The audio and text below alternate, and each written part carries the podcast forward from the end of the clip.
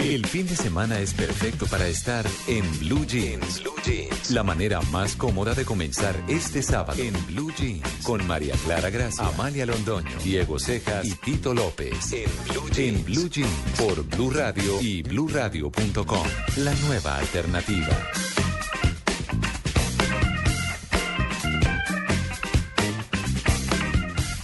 Ay, qué linda la presentación, Tito. Eh, año nuevo, presentación nueva. Todo nuevo. Menos nosotros, pero bueno. Nosotros van un poquito más viejitos, Entonces, pero igual bien. de- la sí, con la misma maña y todo, pero bueno. Bueno, pero la energía intacta. No, total. Pero, pues, Así- Así estemos mal- a- a- achacados, doblados, pero con la energía. Pero que mire quién lo está ¿Achacado diciendo. estará Tito. usted? No. Yo qué iba a decir, yo qué iba a decir. Tito, pues será. Tito estará nosotros. achacado. No, no, pero pará, pará. Tiene razón. Bueno, muy buenos días para todos. Bienvenidos a En Blue Jeans de Blue Radio. No, me encanta ese saxo ahí al fondo. Bueno, a propósito, eh, no sé si lo hicieron a propósito, no creo. Pero un día como hoy nació Alfred Sachs. Ah. No tienen, es decir, yo no sugerí, pero por esas coincidencias, las estrellas se juntaron, el año del caballo chino. eh, Hoy empieza, ¿no? Sí, todo se juntó para que sonara esa música de fondo, porque un día como hoy nació Adolf Sachs, Me el inventor del saxofón. Súper, me parece. Sí. Yo tengo eh, como los sonidos y como los olores y como muchas cosas que nos traen recuerdos, ¿cierto? Cosas en la memoria. A mí el saxo me recuerda siempre a Estados Unidos, no sé por qué. Escucha usted en diferentes partes. en- Bueno, es pieza de fundamental del jazz, por claro, ejemplo, total. pieza fundamental del jazz. Sí, sí. Eh, ya lo hemos mencionado, grandes saxofonistas en la historia. Un día le rendimos un homenaje al saxofón, tanto en Blue Radio como aquí, iniciando en Blue Jeans. Sí. Eh, y todos recordamos a uno de los eh, presidentes estadounidenses tocando saxofón, Mr. Bill Clinton. Exacto. No, pues Cierto que era ese- el tema, sí. No sé si es el Y mejor o el peor saxofonista del mundo, pero... ¿Perdón? No, buenísimo, sí. Ah. ¿Y, y el hermano de Bill Clinton también no tocaba saxofón? Tocaba un instrumento, creo. ¿Sí? Que es No, músico. El hermano de Bill Clinton era, era músico. Pues Bill Clinton de hecho contó en alguna oportunidad que él fue víctima de bullying, porque en lugar de estar pendiente del fútbol americano y Se la demás, pasaba tocando el se la saxofón. tocaba tocando el saxo, y lo hace muy bien. Bueno, Woody Allen también, ¿no? Claro. El cineasta, el actor, director, etcétera, etcétera. Él ¿Ah, también sí? toca. Claro. Yo no me lo imagino. No, claro que sí. Yo Le- no lo he visto. Primero le encanta el jazz. Si usted Bueno, hace sí. una retrospectiva Sí, de sus sí. películas, se da cuenta que siempre tiene jazz. Le gusta mucho el jazz de New Orleans, el jazz tradicional, el Dixie.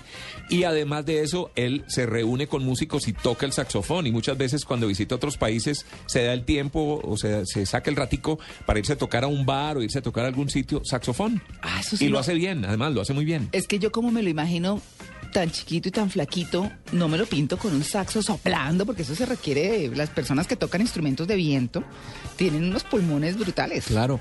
Ahora, es un instrumento además, porque, porque uno sí se crea como ese estereotipo del, del saxofonista, ¿no? Sí. Antes lo pintaban como con una boina, eh, eh, o sea, lo, lo hacían muy bohemio. Sí. Porque el saxofón también es algo como de, como de blues, de tristeza, de, de bohemia, melancolía, de ¿no? melancolía. Kenny G, otro gran saxofonista. Claro que Ah, sí, Kenny, Kenny G, G, claro, claro, que tuvo claro. tantos discos y tantos éxitos. De hecho, es difícil, eh, hoy en día uno ya no ve éxitos instrumentales. Exacto. No, eso fue en nuestra época. Pero por ahí en los años 80, 70, uno veía que canciones instrumentales, estilo melodía estéreo. Sí. Eh, ese tipo de música lograba llegar al primer lugar. De verdad que sí. Bueno, muy bien. Pues eh, bienvenidos. Ahí arrancamos con ese saxo maravilloso. Me encanta. Amalia, buenos días. Vamos a saludar a Amalia. Muy buenos días, María Clara, Tito, Diego, ¿cómo han estado? Bueno, ¿le gustó la presentación? Que me parece genial, además que a mí me encanta el saxofón, ¿sabe? Sí, a mí Me también. parece que mm, pues, lo están utilizando o lo conocemos mucho, por lo menos en Colombia, como, como de eventos y, y cosas de ese estilo, como de fondo de eventos. Claro, en los Sí. matrimonios a la hora de la en los matrimonios. Súper, súper. Sí, sí. Hágalo en el suyo, maravilloso. Yo lo hice Me en el parece precioso, mío. pero ¿Ah, sí? pero Sí, creo divino. pero yo digo como que eh, no hay unas piezas divinas de saxofón que no conocemos justamente porque conocemos solamente el tema como de eventos y ya y esto que estamos escuchando me parece uno de esos preciosísimo Tito Bueno, vámonos de una con pie derecho. En Blue Jeans, empecemos con pie derecho. Bueno, Amalia, arranque. Pues vea, la noticia positiva que tengo es una noticia no solamente para la gente que le gusta el estudio, sino para aquellos que tienen como unos ánimos o unos sueños de progresar, porque yo creo que la gente no conoce muy bien las ofertas que hay de becas en el país, María Clara.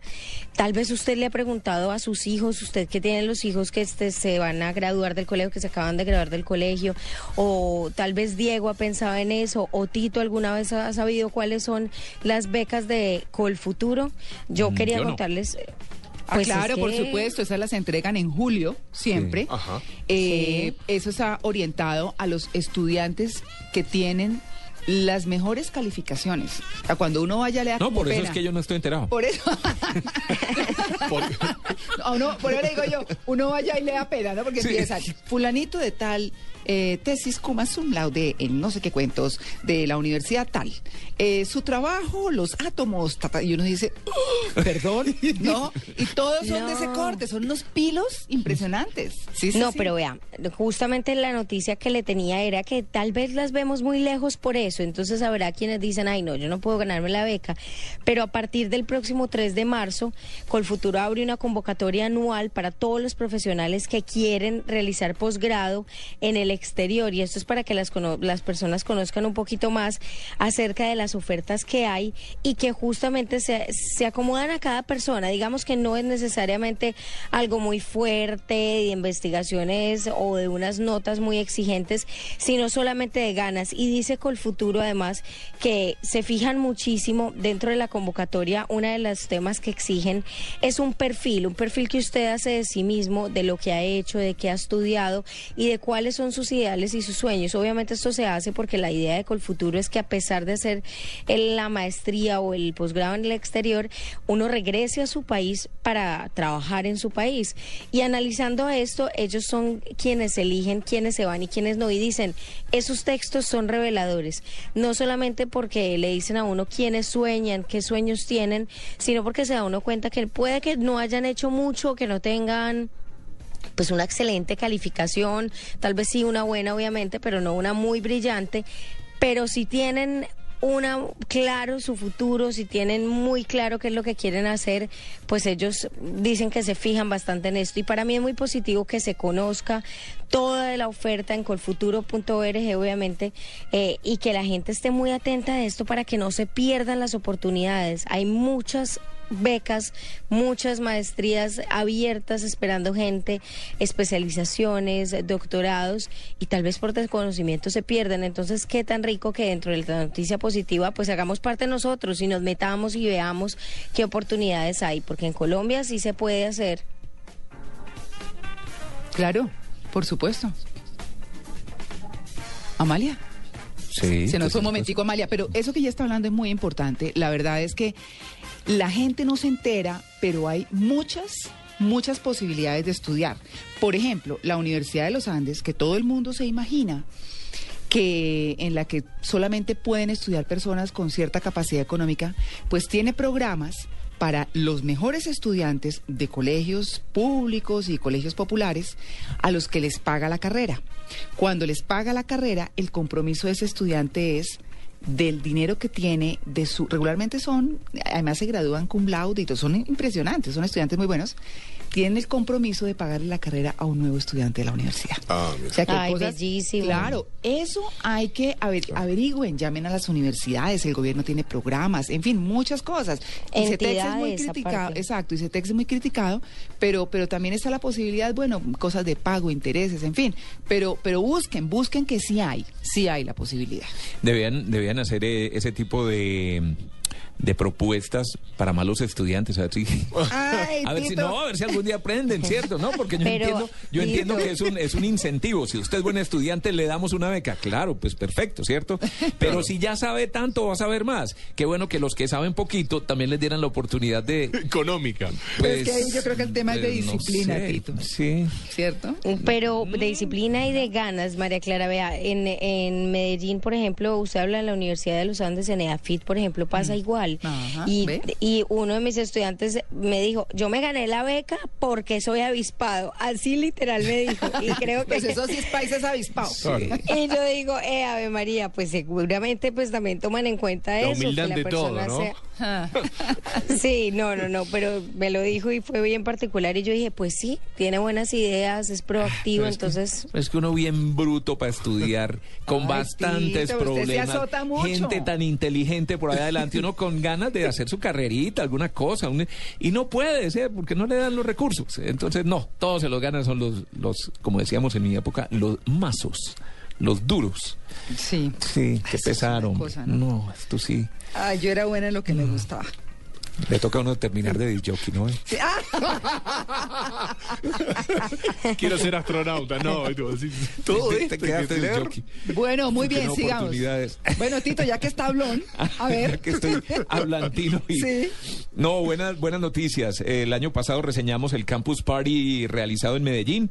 Pues tras más de un año de gestión y persistencia, sobre todo en Cali, lograron adjudicarse la sede de la séptima versión del Campus Party en Colombia. Un evento que, como ya sabemos, reúne a amantes de tecnología para promover y compartir conocimiento en torno a la ciencia, la creatividad, innovación, entretenimiento digital y todo esto.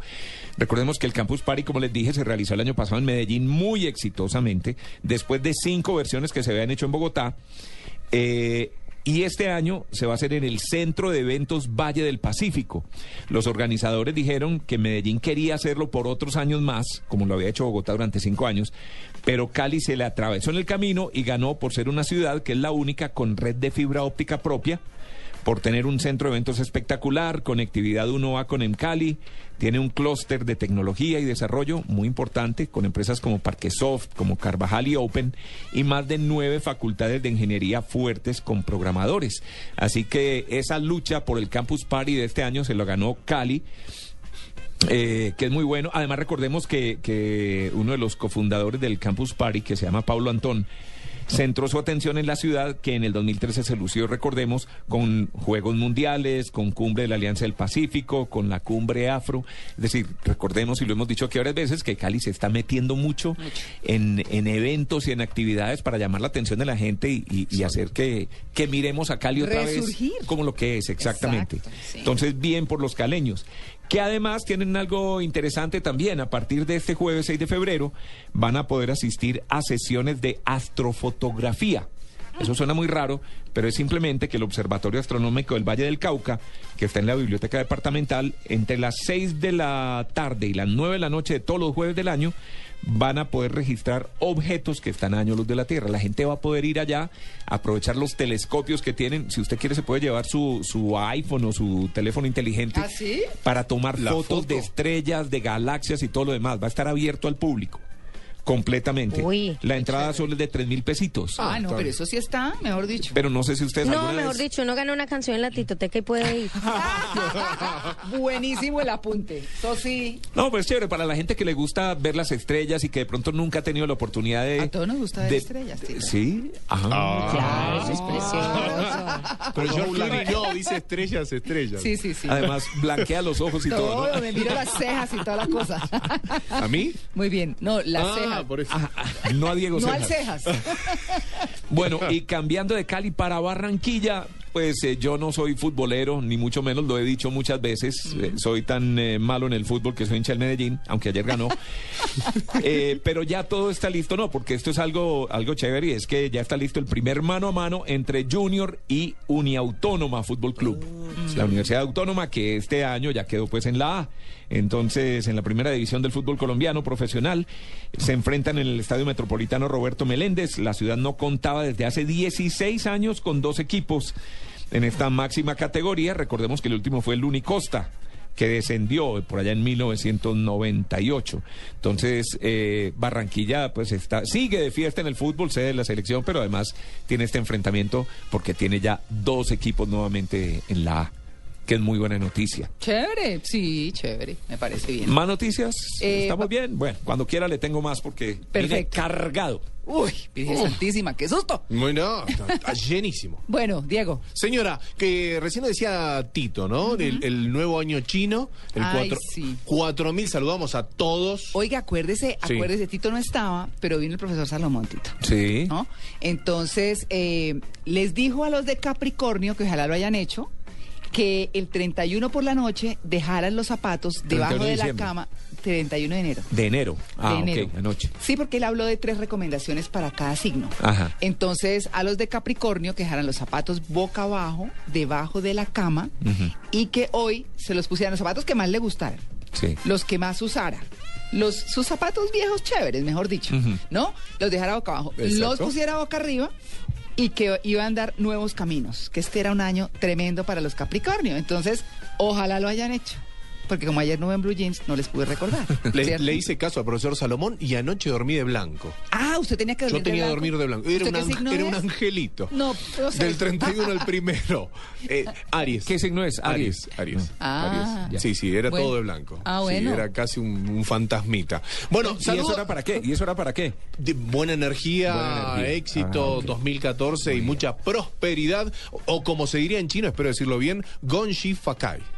Gonshi Ah. Fakai significa deseo que tengas mucho dinero. Ay, En no, chino.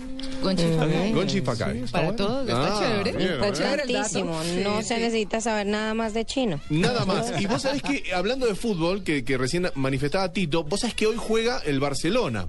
No, no sabía. No sabían. Bueno, No. vos que juega contra el, el Barcelona, el equipo Lionel Messi, Ajá. y va a jugar con una letra china que representa el caballo tradicional. Este irá en la manga izquierda de la, de la camiseta y tendrá, por supuesto, el fin de celebrar junto a los chinos este nuevo año chino, valga la redundancia. Año del caballo, como decía Tito hace un rato. O sea que uno perfectamente le puede decir entonces, go fuck yourself. Es. No, ¿Cómo? no, ¿Cómo no. pasó, Tito? Eh, Gonshi Fakai. Ah, Gonchi Fakai. Deseo que tengas mucho Perdón, dinero. perdón, perdón. No, es que Bueno, me pero- confundí. si no te lo desean.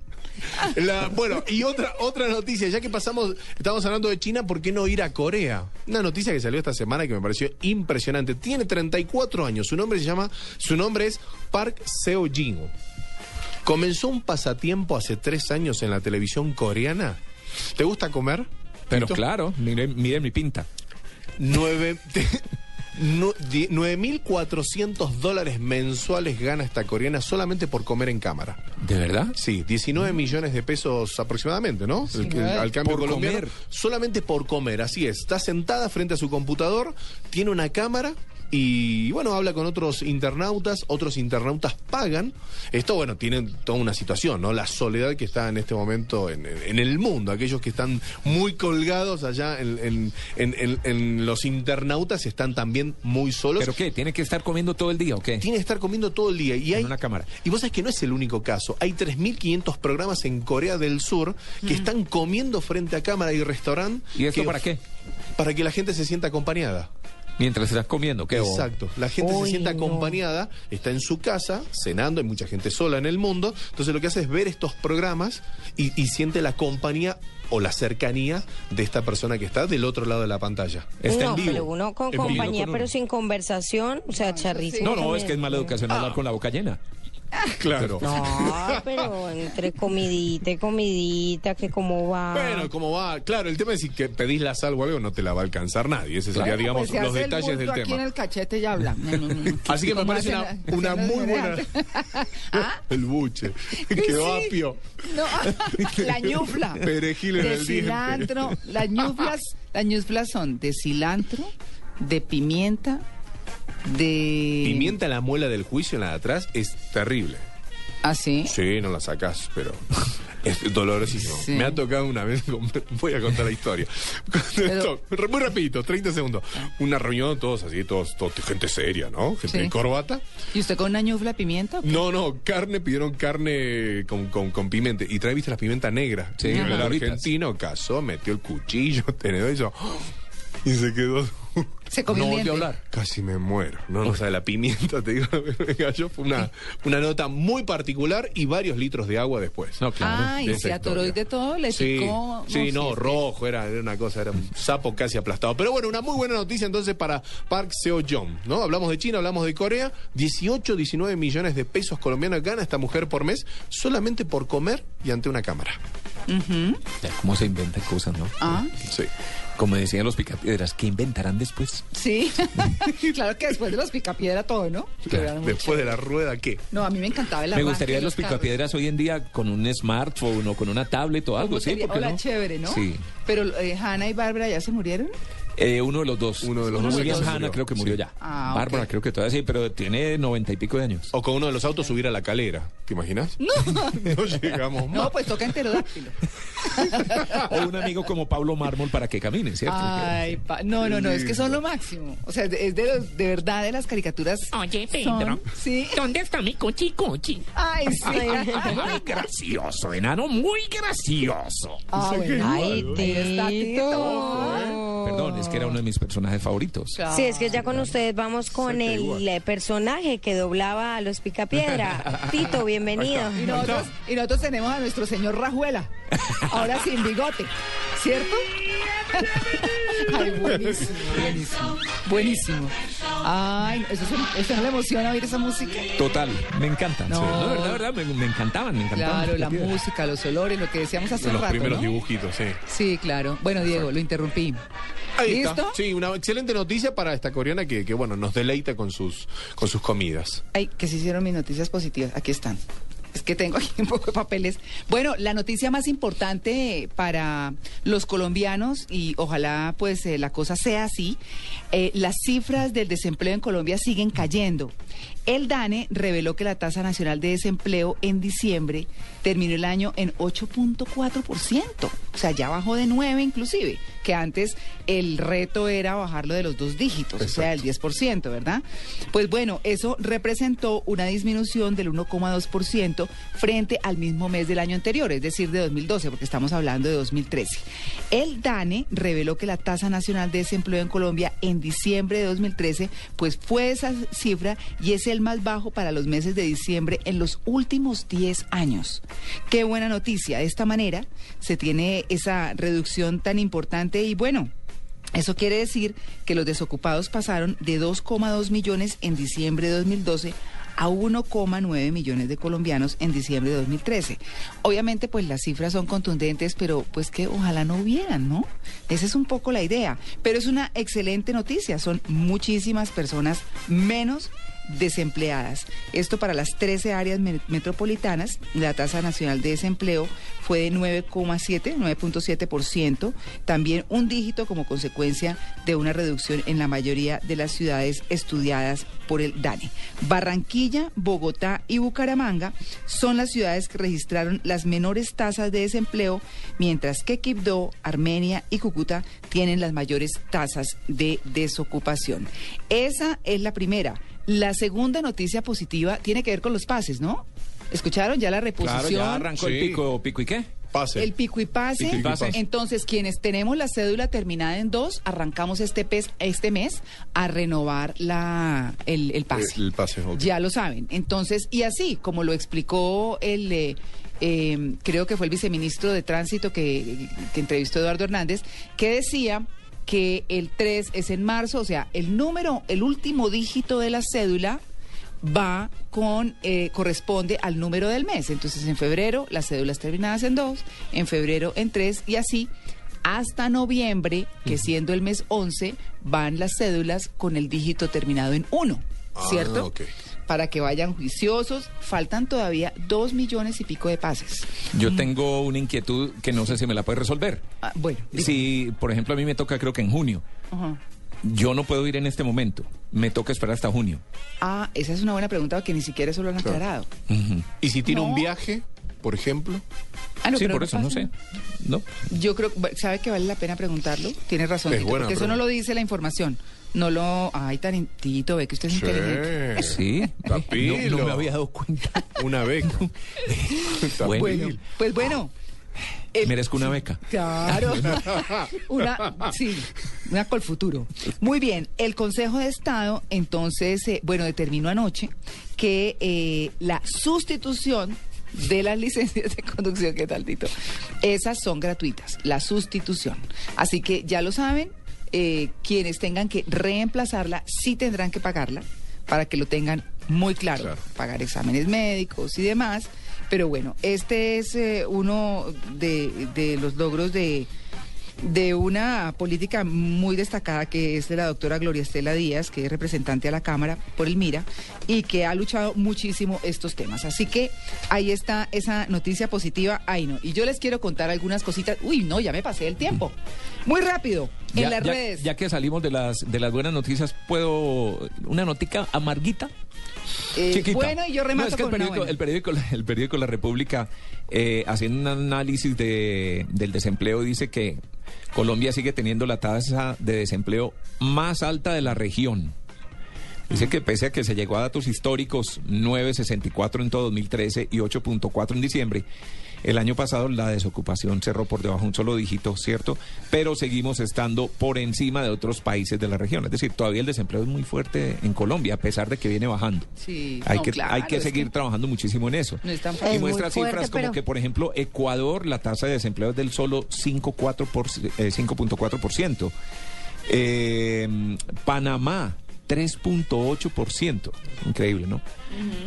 Entonces, todavía estamos lejos. eh, viene bien cosa, Paralelamente a eso deberían deberían entregar tal vez como también como las cifras de emprendimiento y demás que creo que también puede ser muy unido al tema como y que lo podría complementar en Colombia tal vez eh, la gente hace mucha empresa solos eh, empresa propia Les remato con esto que está rodando por las redes. A ver. Mi nutricionista me dice, dos puntos, eres lo que comes.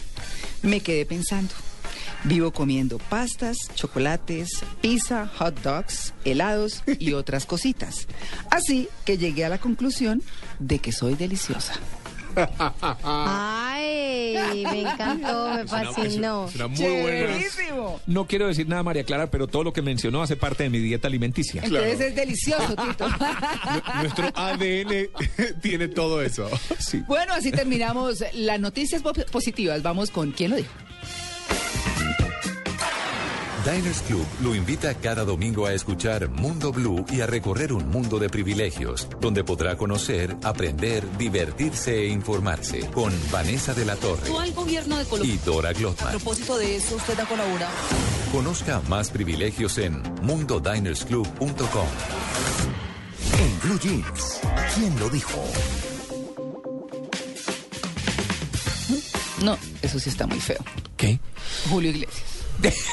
No, no, no. Pues perdón, está en CNN mostrándolo, pero es que ahí no. Hay una entrevista en este momento en CNN con Julio Iglesias. Está viejito, ¿no? No, pero es que además cuando empiezan a templarse tanto, a hacerse tanta cosa, eso se queda uno más feo, eso es mejor envejecer con dignidad. Pues hay cositas que pueden ayudar. No digo que no. Sí, hay ayuditas chéveres. sí, pero- Por ejemplo, lo de los párpados. Bueno.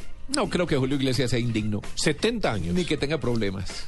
Ah, no, pues es que lo que Pues, pasa es que cuando uno tiene plata y fama, mijo, eso, eso tiene embellecedor Claro. permanente. Pero la oreja le queda en la nuca. Tanta estirada. Bueno, muy bien. ¿Quién lo dijo? Lo retamos a que rechace la paz de sepulcros que quiere la guerrilla. Eso lo ha dicho el Partido Centro Democrático, representado por los jóvenes que lo integran, frente al atentado de paz que realizó el candidato liberal a la Cámara de Representantes, Daniel Quintero, que llevó globos y banderitas blancas a la sede de ese partido. Pues bueno, las diferencias, estamos en elecciones, empiezan todas las contiendas, pues, eh, en eh, pues, todas las, eh, ¿qué dicen? Expresiones entre partidos, qué dice el uno, qué piensa el otro, en fin, muchas cosas. Se viene una época harta a veces en eso, ¿sabe? Porque a, a veces las discusiones van A sacarse los trapitos sucios. Ay, sí, qué pereza, pero solo con el aprovechamiento político, porque además los ve uno personalmente y están, hola, ¿qué hubo? y la palmadita en la espalda y, la cosa. políticamente también, porque Sí. gente que hace unos años eran eh, enemigos acérrimos, ahora son Sí. súper amigos. Eso. Se llama política- alianza eso en política, en la- la jerga política. Sí, en política, pues eh, nada que hacer. Así que, pues bueno, eso mm, lo publica hoy el periódico El Espectador en De Labios para Afuera.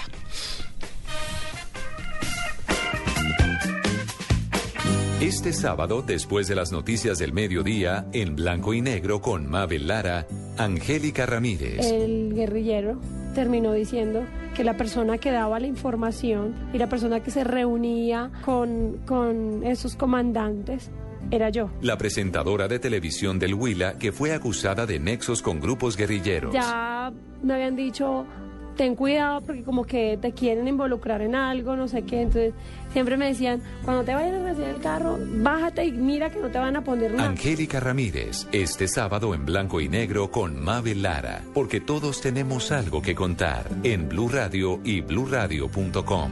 La nueva alternativa. Noticia de interés en Blue Jeans. Por una no- noticia de interés, ¿vos te acordás que la semana pasada, María Clara, Tito, Amalia, ¿se acuerdan que hablábamos de la invitación para empresarios jóvenes? Sí. Que estaba la Cámara de Comercio de Bogotá, que se va a realizar allí en Corferia, una convocatoria 2014 para aquellos colombianos que tengan entre 18 y 34 años, que, que tengan una idea de emprendimiento, una idea de negocio, eh, por supuesto para desarrollar en el país y la región, y que mueve aproximadamente 16 mil millones de pesos anuales en lo que tiene que ver en las ruedas de negocios.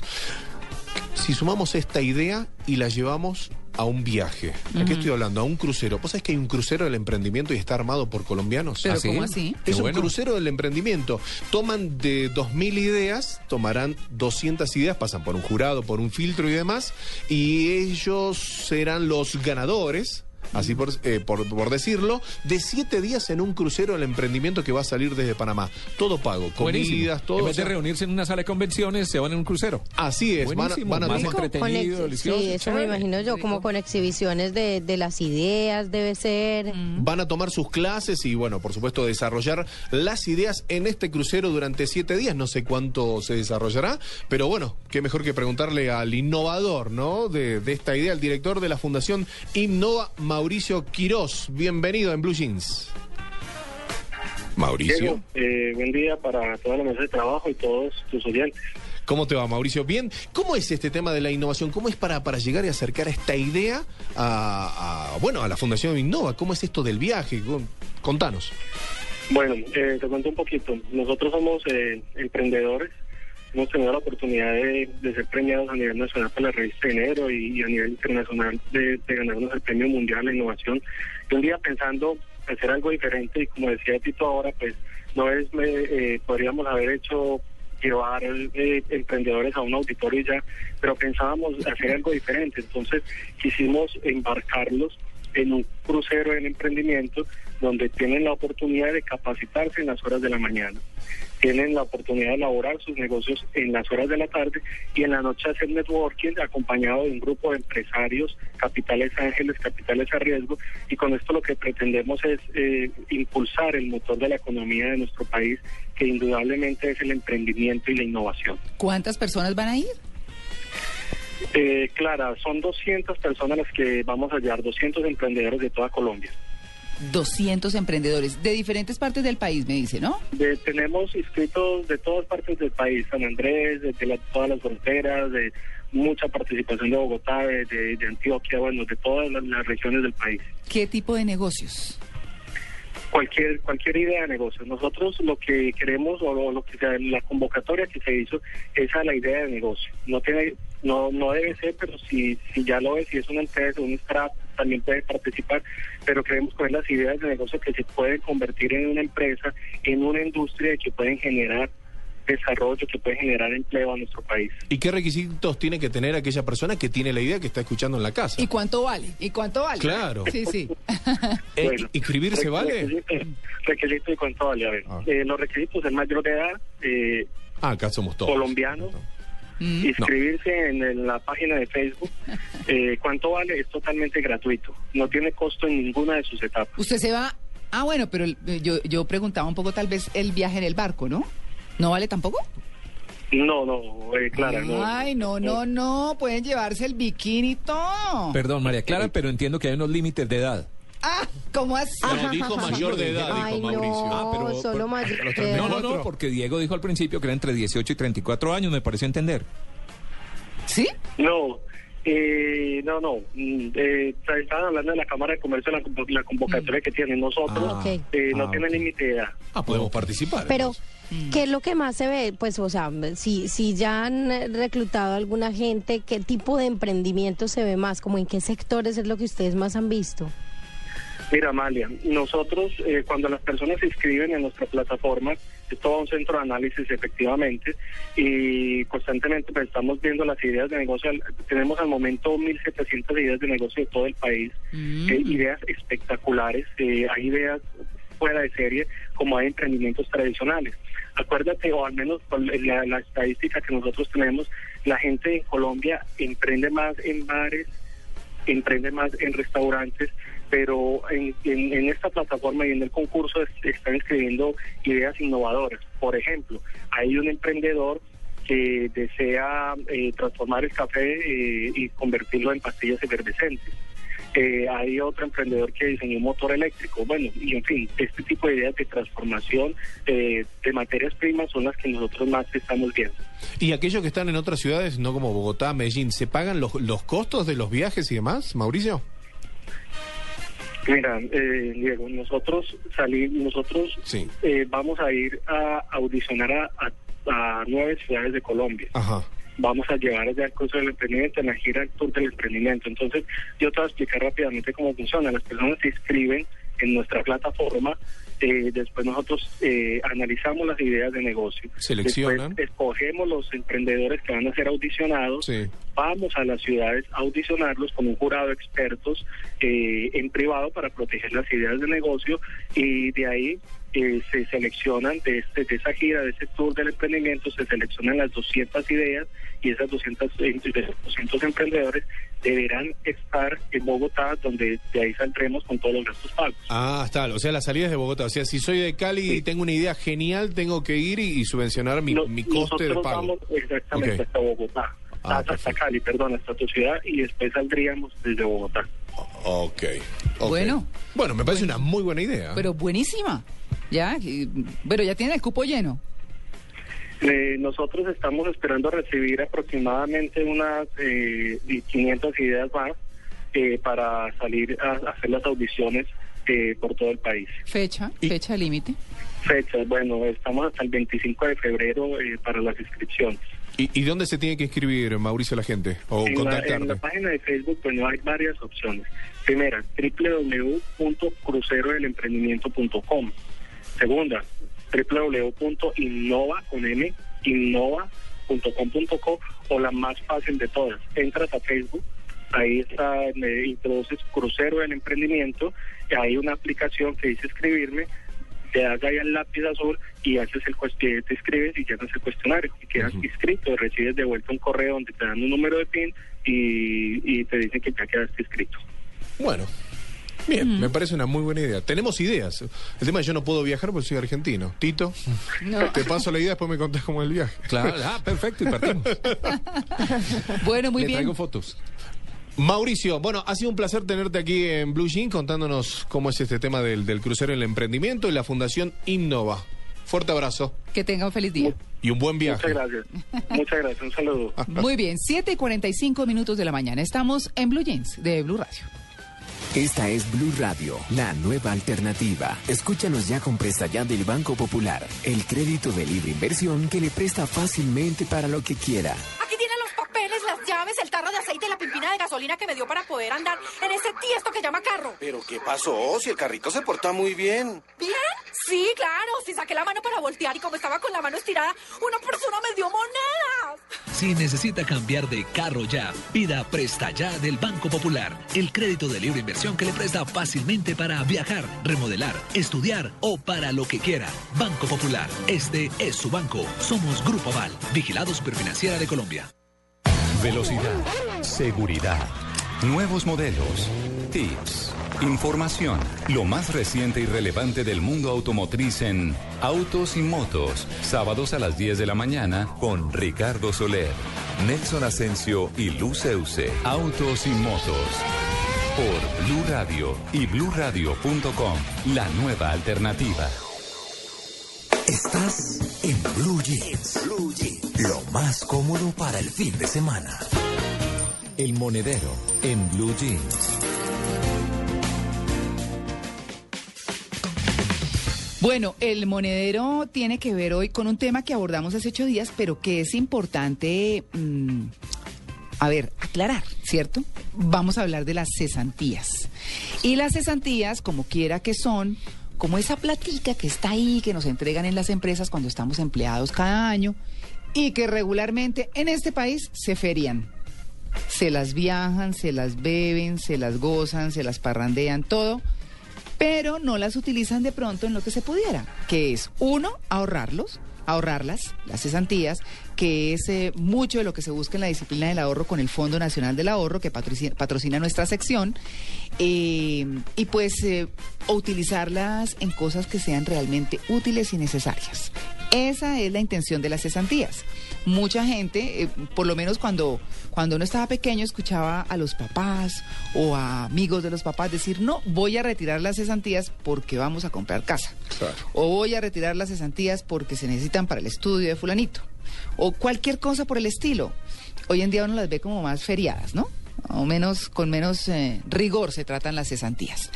El Fondo Nacional del Ahorro los está invitando a que ahora que las empresas entregan las cesantías, las, las guarden para vivienda o para educación. Pero, ¿qué son en realidad las cesantías? ¿Y cómo funcionan? Como siempre, nos acompaña Eric Lara para contarnos justamente sobre esa, esa plática chévere que está ahí cada año, que se puede guardar y que se puede utilizar bien. Eric, buenos días. María Clara, muy buenos días. Bueno, muy bien. Vamos a preguntar, vamos a, a nosotros les preguntamos a nuestros oyentes, Eric, Sí. eh, sobre las cesantías y así nos respondieron. Yo retiré la plata de las cesantías para cancelar unas deudas. Mi plata de las cesantías me las gasté en un viaje luego de que me retiré de mi trabajo anterior. La saqué para pagar una matrícula en la universidad. Eh, de las cesantías me las gasté sosteniéndome después de quedarme pues, sin trabajo. Ve, hay gente que es previsiva. Bueno, finalmente yo creo que el último, el último contó lo que era Sí. Eric. Dice, mis cesantías me las gasté cuando me quedé sin trabajo. Y yo Así creo es. que de ahí viene cesantía, de, de estar cesante. Es ese ahorrito para cuando uno no tiene trabajo. Así es, es que esto es, es muy antiguo el tema de la cesantía, pero básicamente es una previsión para que puedas tener un dinero mientras vuelves a conseguir trabajo. Claro. En países donde no hay esa figura, porque este es, digamos, un beneficio que han recibido los trabajadores de tiempo atrás, que te dan un salario más por año. O sea, tú estás ganando un salario mensual, pero fuera de eso te pagan otro más y te lo llevan a un fondo para que cuando quedes sin trabajo puedas tener de dónde. La ley luego amplió eso a que puedas utilizar eso para vivienda y educación. Pero la triste realidad es que cerca del 90%, ¿El 90? el 90%, No, qué montón. del dinero consignado eh, como cesantías al año dentro del año siguiente es retirado. ¿Y mal invertido? ¿Retirado y mal invertido? Las últimas estadísticas que yo tengo Mm. es que más o menos, un poquito menos de la, mina- la mitad se destina a vivienda, eso está bien. Ah. Eh, una, una 10% se destina a, a educación y el resto se va en otras cosas, pero del mismo año. Ahora, dentro de las recomendaciones que hemos venido dando eh, en, en diferentes entrevistas anteriores, hemos dado la recomendación que, que usted debe tener un mecanismo de tener por lo menos tres a seis meses ahorrados, ya sea en fondos de cesantías o en, un- o en una cuenta de ahorro que no le, no le eh, cobre cuota de manejo, precisamente porque ese es el estadísticamente el tiempo que te demoras en conseguir un nuevo trabajo, entre tres a seis meses. Supongamos lo siguiente, yo lo gasté en vivienda, pero no compré toda la casa o el apartamento. Eso me crea una obligación adicional de pagar cuota. Si yo me gasto toda mi cesantía en comprar eh, o, o abonar a una vivienda, ¿qué pasa si me quedo sin empleo? No solamente ya no tengo de dónde, sino además tengo una cuota que pagar de vivienda. Entonces, es muy importante entender que la cesantía debe, debe ayudarnos para tener por lo menos tres a seis meses de seguridad si quedamos sin trabajo y no feriarla. Hay muchos mecanismos. Yo he visto cómo hacen contratos ficticios de arreglo de vivienda, una cantidad de mecanismos para sacar y, y a gastarse la cesantía. No está funcionando. Ahora, hay una noticia, eh, María Clara, no sé si tú la mencionaste. Ayer salió eh, un decreto, el decreto número 135, ayer precisamente, reglamentando la ley de protección al cesante. Mm. Esa ley, la ley 1636 de junio del año pasado, eh, establecía el- el- el- lo que sacó el gobierno para proteger a las personas que quedaran sin empleo. Pero no había sido reglamentada. Ese es el problema a veces que las leyes salen, sí, se las sacó el Congreso, pero la reglamentación corresponde pues a- al, al gobierno. Aquí aparece la reglamentación que es el esquema de ahorro voluntario. ¿En, en qué, básicamente, en qué afecta a quienes tengan cesantía? Es que si tú decides dejar el dinero allí, puedes voluntariamente decir, déjeme a mí ese dinero en un mecanismo de protección al cesante y si yo quedo cesante, el gobierno me va a dar una bonificación adicional. Esa pregunta está chévere, ese, ese punto está chévere, Eric, por lo siguiente.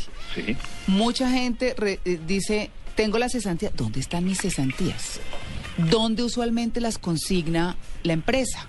¿Tengo Sí. yo la libertad de decir dónde me las consignen? Por Claro. ejemplo, pregunté mucha cosa, pero es como la generalidad de lo de la duda, digamos. Claro. ¿Cómo es eso, Erika? O sea, tú puedes, tú puedes decidir dónde te consignan tus cesantías. ¿Y qué pasa con las cesantías? O sea, al final del año, el, el empleador debe pagarte un interés a la cesantía, Sí. que es el 12%, Sí. que ese te lo paga a ti. Sí. Casi siempre eso se los gastan. Ya lo recibí, pero no lo he gastado. No debería gastarlo. No lo he gastado. Ya ve que, no, yo me he vuelto de un Eric terrible.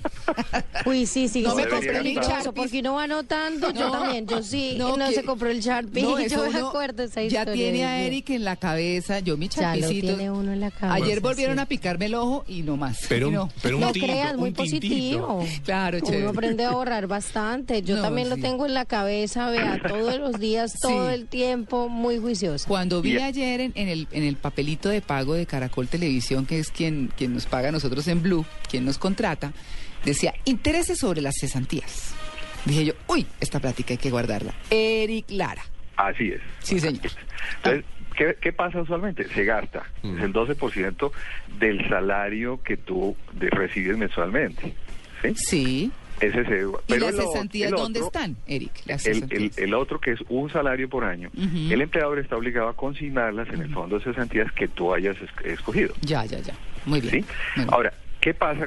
Como te digo, estadísticamente, eh, la gente apenas recibe eso, mira a ver cómo se la gasta. Ay, sí, no, qué Bueno, pereza. gravísimo porque definitivamente el mecanismo no está sirviendo para proteger a la persona que queda sin empleo. Esta ley que, que te menciono del año pasado, que está en proceso de ser reglamentada, ayer salió el decreto, invito a que la gente pues se, se ilustre, esto va a, a haber mucha información en los fondos de cesantías, do- porque es allí o en la caja de compensación o ante el empleador que tú vas a decir, mira, de esa cesantía, yo quiero que el 50%, el 30%, en fin, un porcentaje, sí se quede para cuando yo quede sin empleo.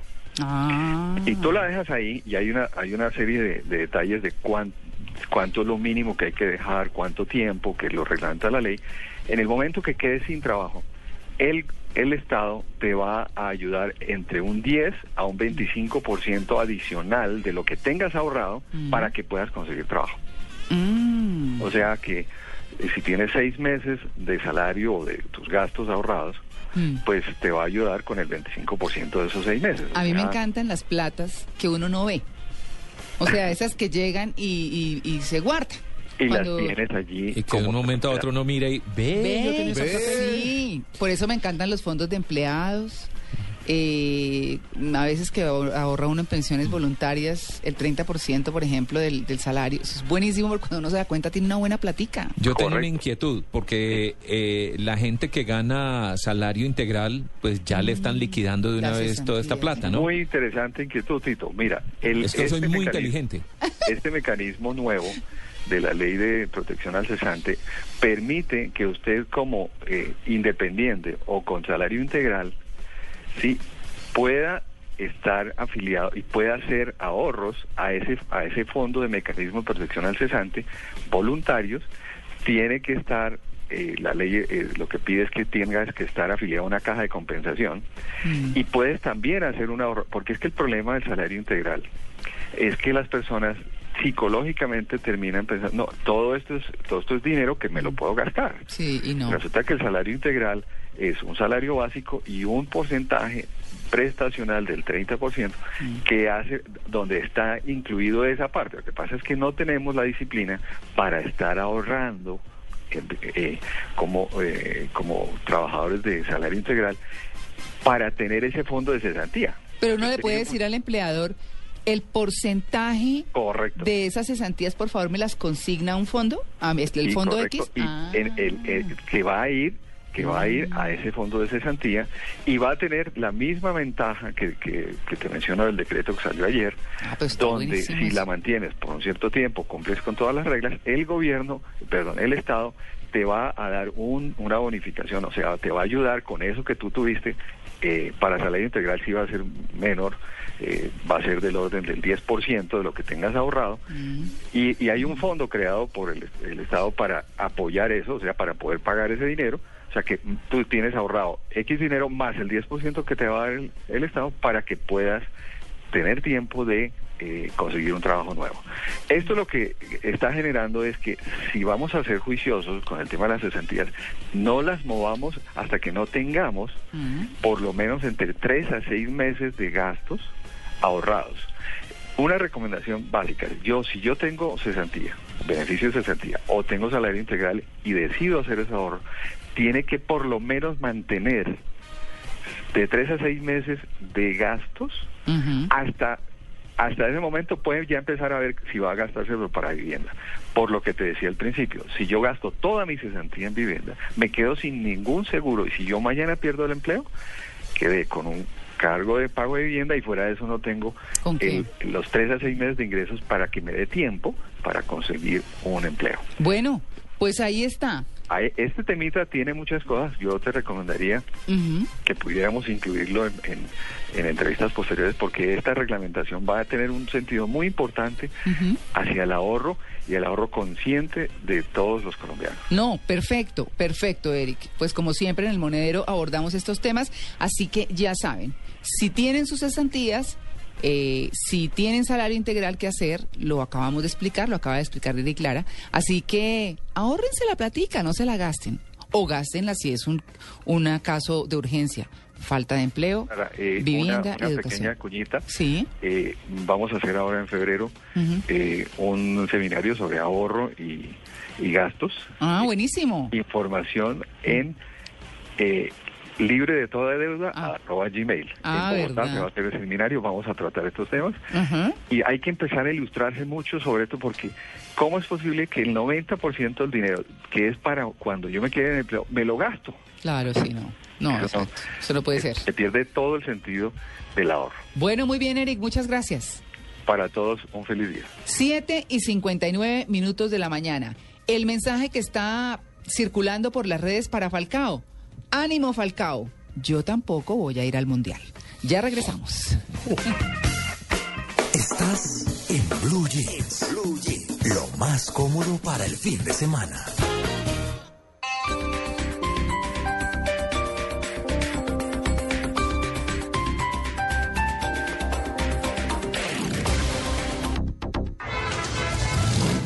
Sal ya de todo esto y busca conectarte con la naturaleza. Ven a Centrochía y vive junto con tu familia una aventura oxigenante. Trae a tus hijos a respirar aire puro, a disfrutar de los patos, lago y juegos al aire libre. Centrochía, naturalmente único. Estás escuchando Blue Radio y bluradio.com.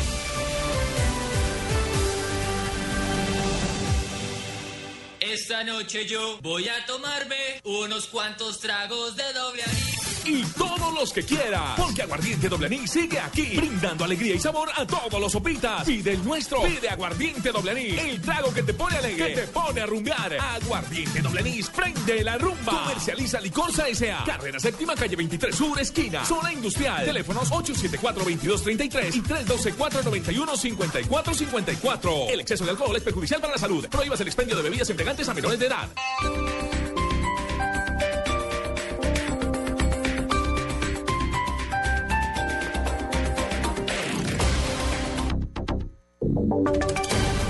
Voces y sonidos de Colombia y el mundo en Blue Radio y bluradio.com, porque la verdad es de todos.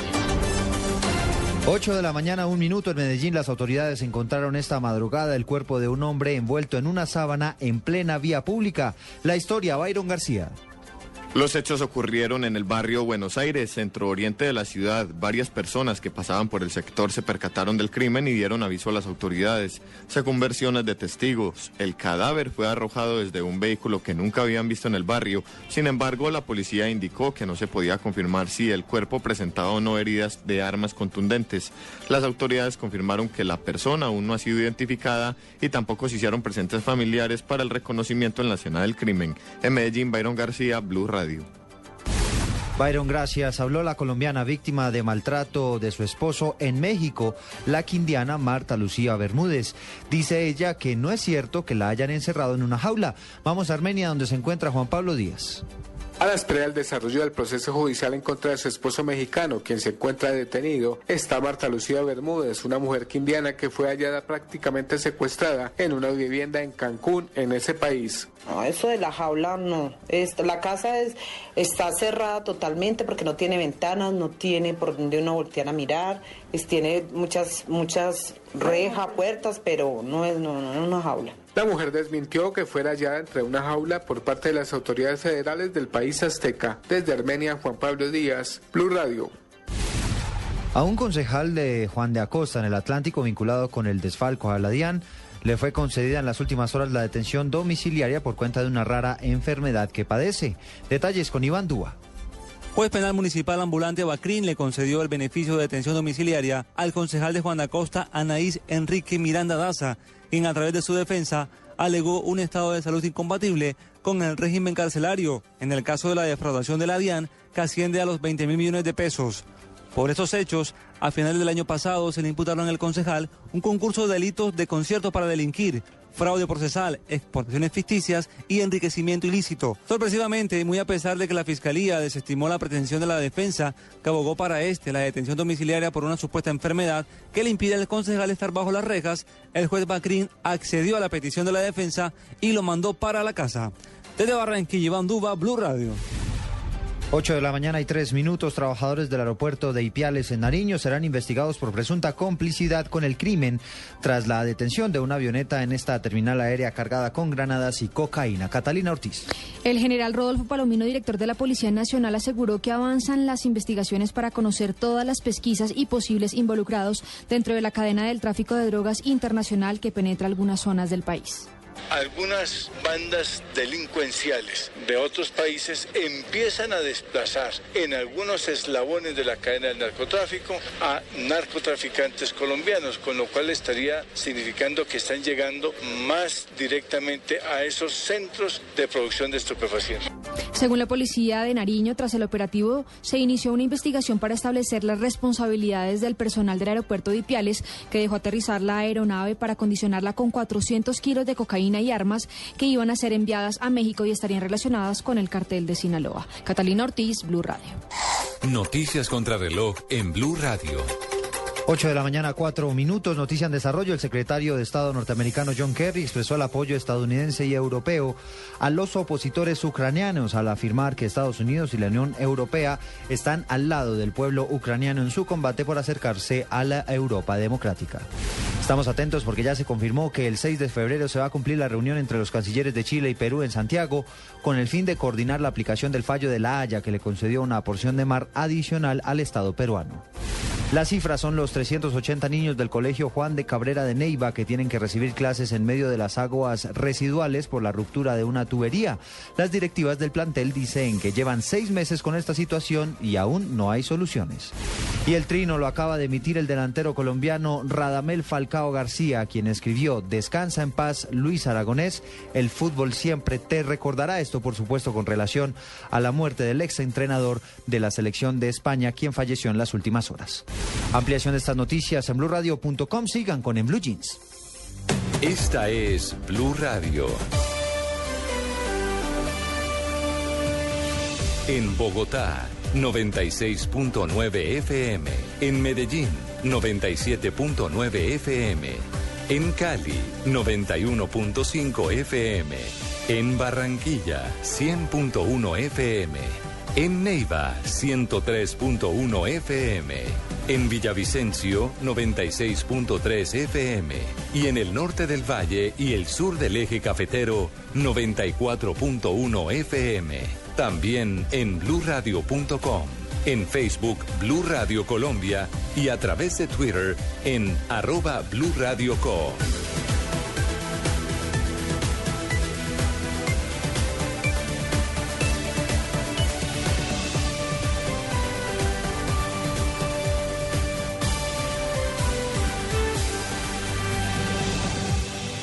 Radio, la nueva alternativa. En Blue Jeans, la titoteca.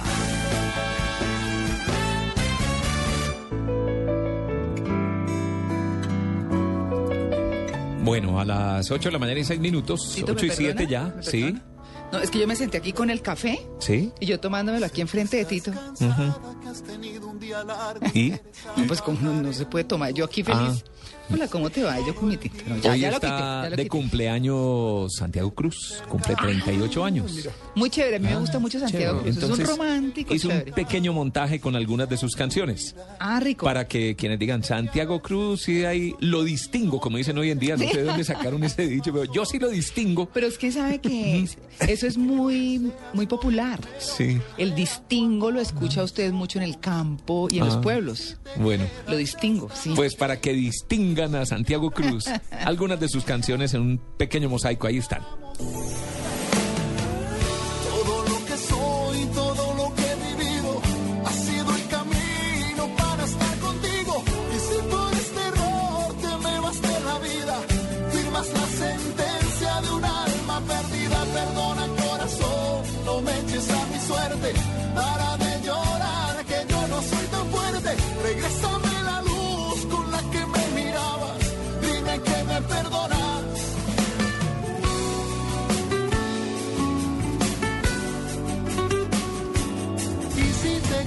Esta noche, y si me abrazas en la cama, y si encaramos por fin tantas ganas de ser los testigos de nuestras mañanas, yo por mi parte estoy dispuesto a desnudarte el pensamiento, a ser colono de cada rincón, ser tu roca y tu viento final y comienzo. Y si te quedas esta noche, te quedas, ¿qué?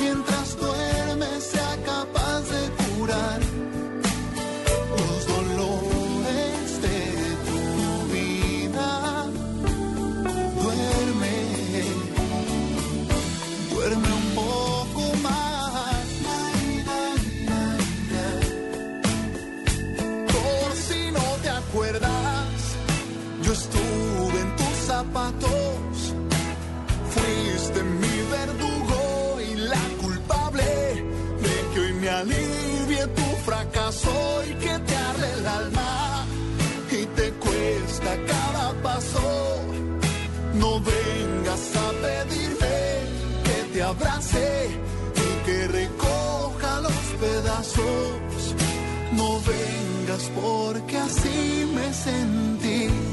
Yo camino lento, masticando el tiempo. Y yo te recuerdo de buena manera. Ya pasaron días, pronto serán años. Y voy descubriendo que te quise tanto, tanto y sin embargo tuve mis errores, sé que algún acierto ya no viene al caso, solo espero que tú como yo sigamos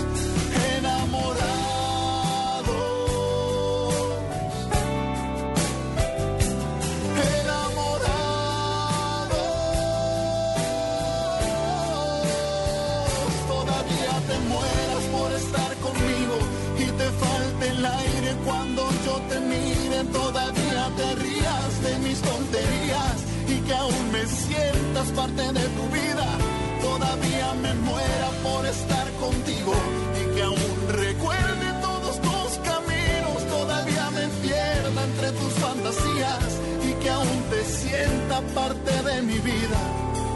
Solo espero que tú, como yo, sigamos enamorados. Bueno, eh, un ibaguereño que vive en Bogotá desde hace mucho tiempo, se vino a estudiar aquí. Sí. Eh, ¿Lo recuerda en el bar El Sitio? Donde cantó tanto tiempo. Mm, Yo, la verdad, no, yo no, pero sí, lo, y sí sé quién es él y por como supuesto que he escuchado siete, todo ocho esto. años Sí. ahí en el bar El Sitio. Cantaba, le tocaba cantar canciones de Andrés Cepeda, canciones ¿Sí? de otros artistas, sí, porque era lo que la gente le pedía. claro. Y él era como tímido con su música, de pronto cantaba alguna hasta que le dijeron, oiga, pero usted canta chévere. Mm, Y decidió grabar su primer disco y le fue muy bien. qué bueno. Sí, ahí lo tenemos ya, este, este ex niño de Ibagué, 1,95 metros de altura, Uy, qué grande. más de 100 kilos, pues, 100 kilos no de gordo, sino de grande, es que, Sí, es es es muy que- grande. Corpulento. Sí, además los Corpulento. huesos deben pesar mucho. Y los zapatos, calza 47. Bien, Sí. bien. O sea, la Duerme distancia. parado. Duerme parado. parado. No, lo que pasa es que es proporcional a su estatura, Claro, ¿cierto? total. Entonces, sí. Uy, no. Santiago Cruz, así como es de grande, así es, no sé si esto se puede llamar, pero es tierno, porque es que sus canciones son muy tiernas, son muy, Sí, son muy muy romántico. Sí. Es un romántico contemporáneo chévere. Sí. Porque ese es un género que no es fácil, que fue muy común en nuestra época más jóvenes, pero que mm, hoy en día no se da tanto y fíjese que todavía hay alguien que rescata eso y la gente sigue siendo romántica, eso es inherente. Claro, y una tusa pasada con Santiago Cruz. O Dios una traga, Amalia, queda- o una traga, claro. Pon el último Vea, disco, ¿no? pues, Una traga buenísima, pero pero también una tusa, mm, yo creo que sí, se alarga un poquito porque eso es masoquismo Digamos puro, que hoy pero- hay eh, un par de opciones, o esto o perrea mami perrea, ¿cierto? Ay, Entonces eh, no, ya sí, usted toma la decisión que quiere. Oigan, no, eh, tenemos un minutico y medio para comentar lo siguiente. ¿Ustedes ya vieron el video de Shakira? Sí. ¿Qué les pareció? Eh, a ver, que, eh, A me creo que todos bonito, empezamos con... chévere, eh, Sí, ¿Cierto? Como que hay que pensarlo un Me poquito. identifico Sí. con el E. Les voy a dar mi opinión primero. Yo siempre los escucho. ¿Me perdonan el burro adelante? Mm. Miren, eh, Ahí está sonando. es incómoda. Es decir, la homosexualidad es mucho más abierta hoy. Yo me senté y lo vi con mi hijo mayor y su novia, ¿cierto? Y le dije, miren, les dije yo, ¿ustedes ya vieron el video? No. Más miremoslo. Yo dije, bueno, no les digo nada. Nos sentamos y lo miramos. Y entonces, uh, ¿no? Cuando empiezan las cosas como, uh. Y dije yo, yo, digamos que le han hecho mucho ruido. eh, hay mucha gente que se ha quejado por las redes sociales que qué necesidad tenía, que no sé qué. Y dije, voy a mirarlo con, con la mayor objetividad posible, ¿cierto? Como están las cosas hoy. Entonces les pregunté yo a estos muchachos al final, ¿cómo les pareció? "Mm, Pues eso es lo que está pasando hoy, ¿no? Dijeron los muchachos. A mí me impactó un poco, mm, me incomoda un poco. Mm, Es decir, eh, respeto la homosexualidad de las personas, eso sí, absolutamente. Eh, cada quien que sea lo que quiera y como se sienta, eso está bien. Pero, pero como yo no soy homosexual, entonces ver a dos mujeres eh, como en ese Coqueteo. Sí, esa es la palabra, Tito. Como en ese acercamiento que casi, pero que no. Entonces, como que uno. como que, ah, eh, es- eso es lo Pero que me. sabe que a mí no me pareció que... No, no es no- escandalosa. Estoy de Sí, acuerdo. me pareció como No. normal. eh, O sea, ya se dio un beso Madonna con Britney Spears, ya han pasado muchas cosas y... Pero acuérdese la me cara de Justin hicieron- Timberlake cuando, cuando le besaron a Britney Spears, cuando Madonna me se... pareció que le hicieron mucho escándalo Todos sabemos que la verdad. publicitario, Claro. y aparte del show también. Claro. ponernos a hablar a todos Y acerca del tema y lo demás, ¿no? A mí, ¿sabe qué me pareció más raro, eh, Amalia? El solo de guitarra. Pues como raro. Ah, sí, sí, sí, sí, sí, sí, porque, sí. porque sale con una guitarra. cuando están, es en, están en su jugueteo y de pronto sale con una guitarra, eso es lo que no, lo, lo que me parece como que no sale ahí. Eh, y sabe que no me gusta porque no me parece ni cinco de sexy fumando tabaco. Sí. A mí eso, a mí personalmente no me parece sexy, pues dos mujeres con un tabaco grande en la boca Movimientos echando Miley, humo. que- Miley Cyrus. Sí. Movimientos Miley Cyrus. Bueno, ya de en adelante sí, Sí. pues es, Mm. es parte del, del cuento. No, es bonito, está bien hecho. eh, Dos mujeres hermosas. Sí, claro. No, sí. Bueno, a propósito de eso. precioso las dos. Sí, claro, claro, ¿no? Son dos estrellas. Ahora en sí fin. me llama la atención María Clara y es que si usted mira a Shakira, los últimos grandes éxitos ha tenido que unirse a artistas como que por su cuenta ella solita ah, necesita la- el apoyo de alguien. Ya lo ha Sí. hecho con Beyoncé, por ejemplo. Mm. El Waka no lo hizo sola tampoco. ¿Cierto? La Tortura tampoco lo hizo sola. Eh, Hips Don't Lie tampoco lo hizo sola. Buen punto, que han sido como sus grandes Buen punto, últimos yo éxitos. voy está buscando el mercado eso, sabe americano. que ahora que usted lo dice, la verdad es que sí, un éxito de ella sola. mm, mm, Por lo también menos internacional. En Colombia Sí. pronto sí, Exacto. porque, porque Sí. no está. De hecho, yo no creo que en otros países se estén hablando y criticando o analizando el video de Shakira. Es otro video más. Exacto. ¿sí? Pero aquí en Colombia sí, lo que, lo que indica que aunque hay gente que no la quiere mucho, todavía sigue siendo nuestra Shakira. Nuestra Shakira y, y seguimos siendo un país conservador un poco, de alguna manera. Sí, No, y claro, por ahí sí, habrá sí, sí. algunos políticos que aprovechan esto para hablar de una cantidad de cosas que ni se imagina. Entonces a eso sí que vean el video y que aprendan de una vez cómo es la sociedad que quiere manejar. A propósito de eso, esa es la tendencia en las redes sociales. Juan Pablo Vargas, buenos días. Buenos días a todos y así es Rihanna y Shakira. La tendencia exacta es Shakira y Rihanna. Bueno, un segundito. En Blue Radio, descubra un mundo de privilegios y nuevos sabores con Diners Club Gourmet. Bueno, privilegio ser tendencia. Y esa es la Privilegio tendencia. para Shakira y Rihanna, que es la tendencia de este sábado. Eh, bueno, recordemos que, que en Remembering to Forget You es el, el primer sencillo de su álbum homónimo, que ya este No, que es importante decirlo, es que es un álbum de Shakira, no de Rihanna, porque es que entre exactamente. otras también había gente diciendo, oye, ¿y Rihanna por qué sale tan poquito? Porque es que el video es de Shakira, no de Rihanna. Exactamente. Sí, la canción es de Shakira. Y lo nuevo es que claro. tiene 10 millones de visitas en menos de 24 horas el Increíble, video. ¿no? Increíble. millones? Sí. 10 millones de visitas. Muy bien, Uy, muy bien. claro. Por ahí iba. Además, eh, eh, me confieso chaquirómano total. A mí me gusta. Porque hay gente que no la quiere, hay gente que no la ama, hay gente que no la... que dicen que se fue a otro país, que ya no es colombiana, que todo lo demás, ¿cierto? son Ese- Sí, ese chauvinismo nuestro, ¿cierto? pero, pero, pero para mí es la estrella colombiana. Para mí es la gran cantante, pues no me refiero a la voz, sino la gran estrella de la Estrella, música sí. colombiana. La que ha tenido más Figuración. figuración en todo el mundo, en todo Sí. el planeta, en todo el mundo, porque la conocen en todas partes. No, y usted mira comerciales y cosas en otras partes del mundo cuando hablan de artistas y sale un flash con Shakira siempre. Y usted en sus canciones le mete su Barranquilla porque en Barranquilla se baila así, Pues ¿cierto? sí. Siempre, Sí. siempre hace referencia y cuando la entrevistan siempre habla de Colombia. Así haya cambiado su acento, que hay gente que es eh, predispuesta a eso. Se van a vivir a otro país y coge el acento de otro país. Eso a los paisas, cuando- por ejemplo, nos queda muy difícil. El paisa es paisa donde esté, O el costeño. pero el costeño Shakira es costeña, ¿cierto? Ah, y sí, si ha tenido acentico argentino, ha tenido Sí, acentico español, español, hijo. ¿cierto? Se fue Vamos. acomodando, claro. Sí. Yo, por Dicen- ejemplo, no cambié. Q. Pero, pero saben que eso, eso dicen que les pasa a la gente que son muy sensibles con el oído. Sí, y sí, ella claro, es música, ¿no? claro. Entonces, pues, un No, poco se justifica. de hecho estuve hace 15 días en Medellín y se me pegó un poco el acento de Medellín y soy el más rolo del mundo. Sí.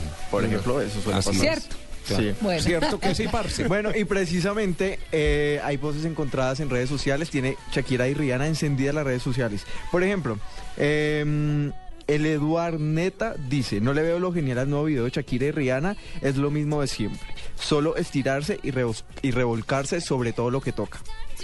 Pero, por ejemplo, la Tigresa del Oriente, ¿la conocen? Ah, sí, sí, sí, buenísimo. Pues dijo que se quería Ay, a mí ella me unir a Shakira. ella me Debería estar en ese encanta. trío, Ay, que no. la que falta es ella. ¡Ay, no! Unirse a Shakira, ¿usted se imagina un video de las dos juntas? ¿Esa es la No, no, peruana? no, La qué peruana, la peruana del Oriente Qué dice, éxito, ¿cómo no me qué metieron en ese Pero, Un World Tour, te digo que, madre de Dios. Qué buen aporte el de la Tigresa del Oriente.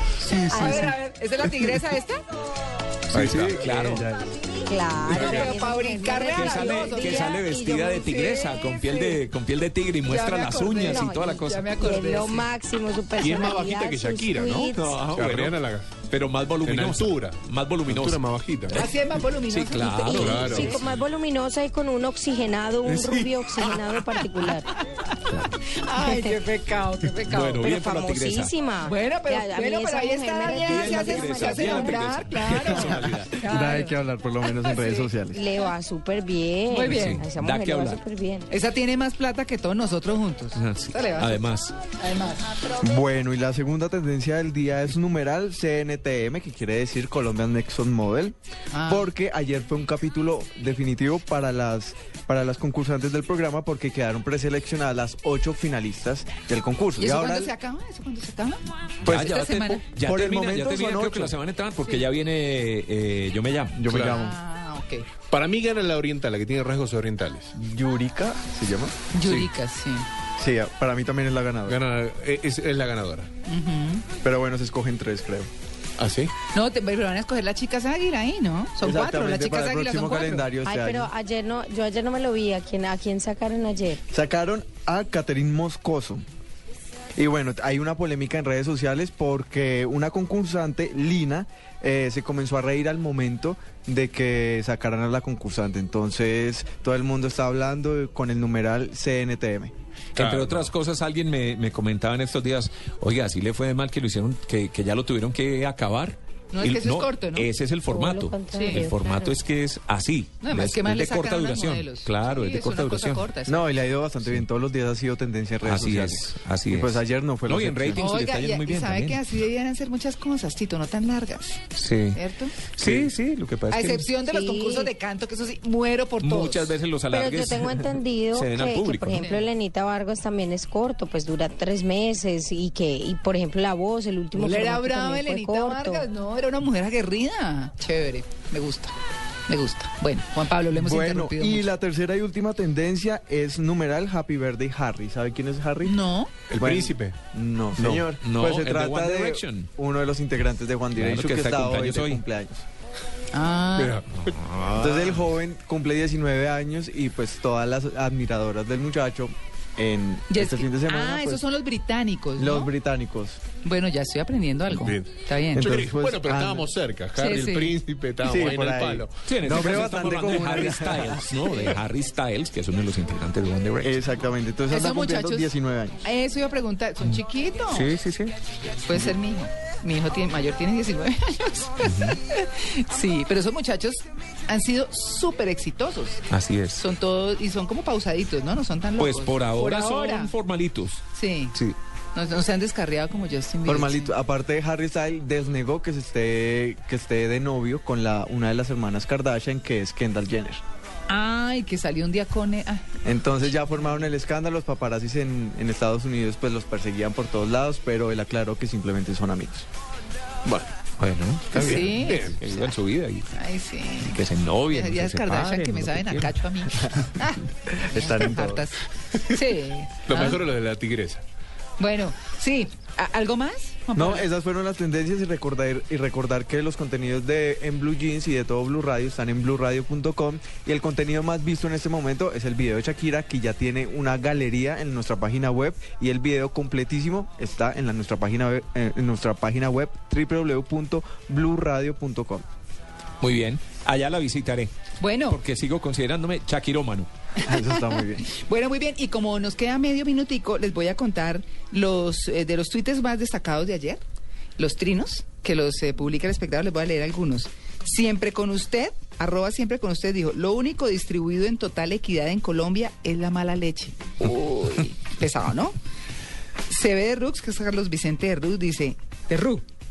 No, el asunto no es que haya elecciones, tiene que haberlas. El lío es que cuesten el triple de hace cuatro años. ¿Cómo se explica ese salto? ¿No? Hágame el favor. Aprendo a trinar, dice, acatar fallos es de países sin malicia indígena.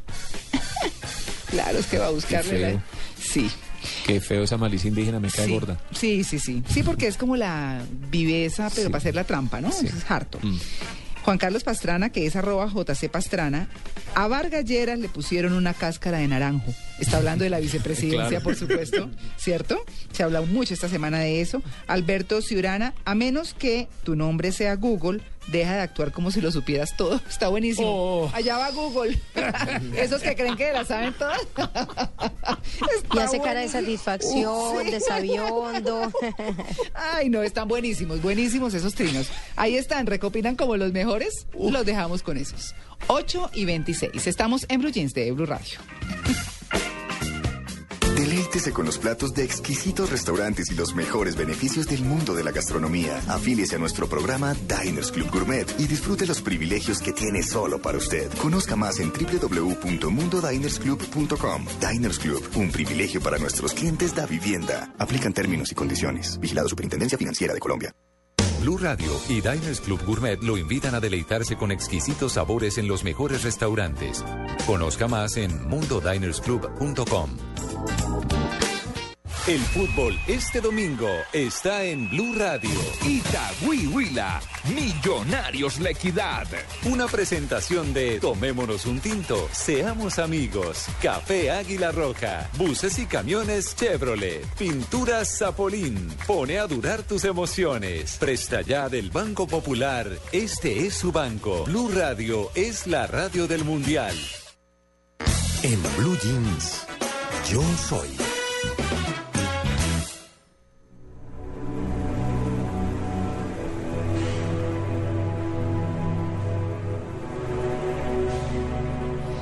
Ocho y 27 minutos de la mañana. Bueno, vamos a hablar en este Yo Soy de la nueva directora titular de la Orquesta Filarmónica de Bogotá.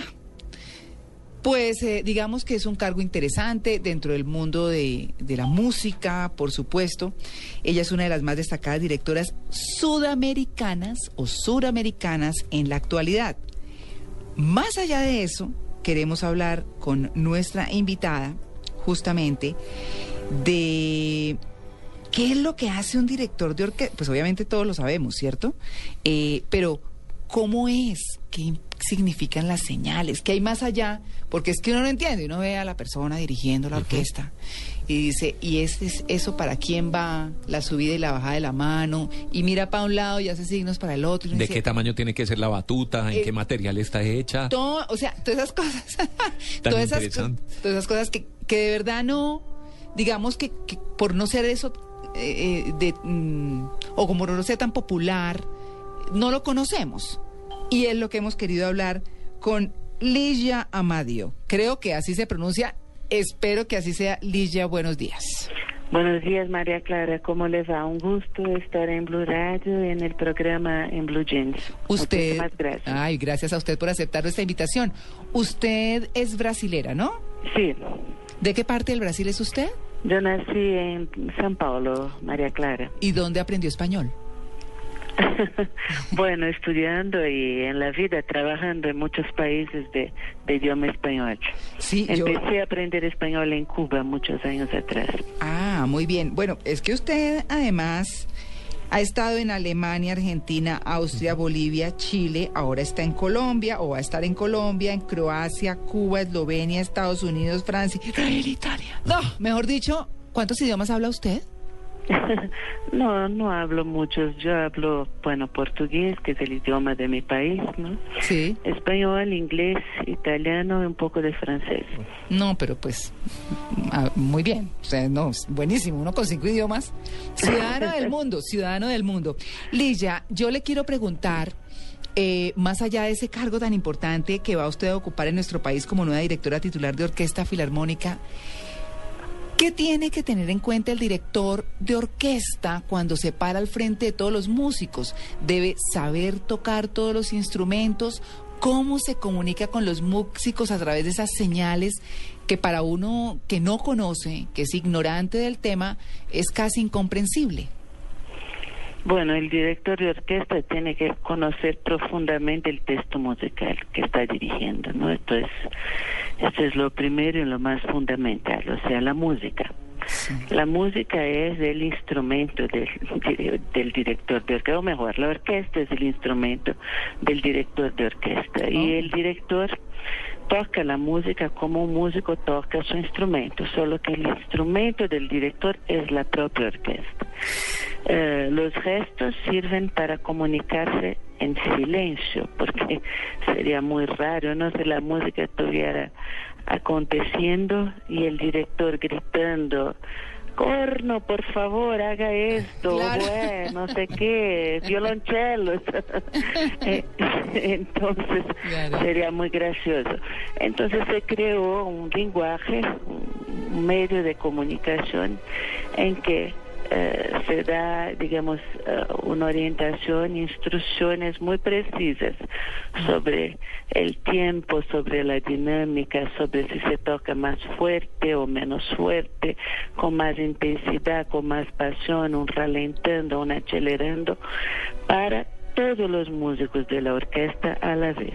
Yo quería hacerle una pregunta sobre eso porque me surge la curiosidad. ¿Cada director tiene sus propios gestos o digamos hay un lenguaje universal que todos tienen que aprender como directores de orquesta para que lo entiendan los músicos? Eh, muy buena pregunta. Eh, no, es, es un lenguaje universal, eh, tanto que uno puede dirigir en cualquier lado del mundo, ¿no? Pero eh, el estilo es muy individual, es completamente individual. Cada uno tiene, es como el ser humano, no todos hablan un mismo idioma en un país, pero uno acentúa más una palabra, eh, se alarga más en una letra, habla más rápido, más lento. Es lo mismo, los, los estilos varían. Claro, yo alguna vez escuchaba de, de un cantante muy reconocido en el mundo, no, no recuerdo eh, cuál en este momento, que para él era muy difícil casi hasta escuchar la música ambiental, porque escuchar la música ambiental, cuando él la escuchaba, empezaba a, int- a- a- como a traducir qué instrumentos tenía, en qué tiempos iban, con qué intensidad, y se le volvía casi un tormento mm, de, digamos, de la sensibilidad que tenía frente a la música. Eh, un director de orquesta tiene que medir la intensidad de cada instrumento, la duración de cada instrumento. Es casi lo que uno diría un multitask en términos musicales. U- usted está midiendo al mismo tiempo cómo suena un violín y cómo suena, mm, qué sé yo, un bajo. Sí. Co- ¿Cómo Eh, es? Exactamente, María, María Clara. Estamos pendientes y escuchando todos los instrumentos de la orquesta a la vez y controlándolos a través de, por medio de nuestro trabajo, ¿no? Eh, En los ensayos, obviamente, y también en los conciertos. Eh, por medio de gestos, a veces damos instrucciones muy puntuales para un músico que no va junto con la orquesta, que está medio perdido, que está tocando muy fuerte, arruinando, digamos, eh, el color musical que se pretendía de un pasaje, ¿entiende? Entonces sí, esto, eh, para esto está el director, justamente. Qué sensibilidad, ¿no? Hay que tener Claro. un cerebro así de grande. Es- es- sí, eh, Una parte es sensibilidad, es eh, también un cierto talento para esto, ¿no? Realmente. Y otra parte es mucho entrenamiento. Yo- Porque no se empieza cu- escuchando todo a la vez, ¿entiende? Claro, le quería hacer una pregunta. ¿Un arreglo para una obra musical es el mismo para todas las orquestas o cada director hace su propio arreglo y la interpretan a su estilo? No, un arreglo es, eh, digamos, una versión de una música. Entonces, por ejemplo, existe un- una música popular cualquiera y eh, un cierto compositor, un cierto arreglador hace su versión de esta música. Entonces es totalmente particular, no es el director que hace, es un compositor, ¿no? Pero nosotros en la música clase, en, en general, no ejecutamos arreglos, ejecutamos composiciones que son obras eh, de, por ejemplo, de Mozart, Beethoven, Brahms, Stravinsky, que están fijadas en la historia. O sea, O sea, todas obra- las orquestas eh, interpretan la misma música con las mismas notas, eh, con las mismas indicaciones. Ahora, las interpretaciones son muy particulares, esto sí. Sí. Es como si nosotros todos leyéramos un libro. Cada uno va a interpretar este texto de una manera distinta. Y si uno lee en voz alta el libro, entonces, Dios mío, van a haber tantas interpretaciones cuantos sean los lectores. Hace muchísimos años, Ligia, tuve la oportunidad de, de- de- de verla, de observarla en el Día Internacional de la Mujer, allí en el Teatro Colón. Estoy hablando de una historia de hace más de 10 años, a lo cual fue maravilloso y quedé estupefacto. Ay, muchísimas gracias. Sí, para mí fue un concierto realmente hermoso, aquel, que orquesta extraordinaria. Al contarle, claro, fue, fue en el Teatro Colón, allí en, en Buenos Aires, en el Día Ah, en Internacional de la Buenos Mujer. Aires, pensaba que era No, no, el de aquí no. Disculpa, entonces, perdón, que Y su- interrumpí. Y sumarte esa historia, ¿no? Esa anécdota ahora aquí al cargo que, que tenés en la Orquesta Filarmónica de Bogotá. Y mucha gente dice, sí, pero esa música eh, la escucho, me llega. ¿Cómo hacer para que la Orquesta Filarmónica de Bogotá, digamos, tenga más presencia en la sociedad colombiana, digamos? ¿Tienen previsto hacer eh, audiciones en, en público, presentaciones en público? Y claro, ¿no? Bueno, la orquesta todas las semanas eh, hace dos conciertos para el público.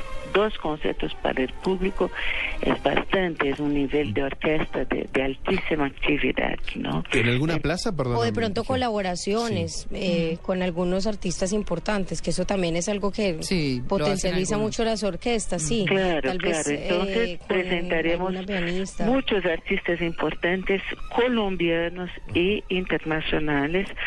Bueno, en, la- en las salas eh, León de Grefe, en, en el Teatro Mayor, en, en la sala de la universidad y también en, en- plazas públicas, en colegios, en, en todos los barrios de, de Bogotá, además de los conciertos, conciertos en teatros semanales, la orquesta eh, se presenta en toda la Bogotá. Ahora, ¿cuál, cuál es la manera de, de tornar esto muy visible, como usted me pregunta? ¿no? exacto. es, es esto que estamos haciendo.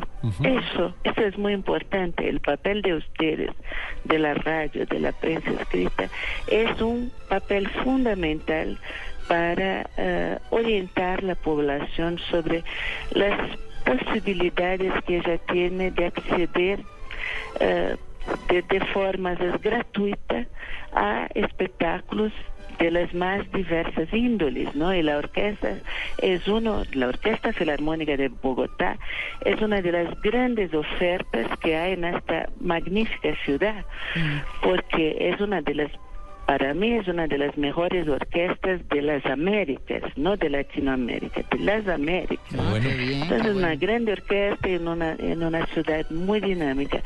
Y obviamente mi papel, o sea, mi responsabilidad también es atraer el público, es eh, programar, y como está programado, eh, conciertos tan interesantes que todos estén esperando pendiente de cuándo es el próximo concierto de la Orquesta Filarmónica, Lo que nosotros presentimos es que va a ser así. Ay, muchísimas sí, gracias. es que- Me quedo tan agradecida de su observación. Gracias. No, eh, eh, la verdad es que lo que usted transmite es exactamente lo que es, ¿no?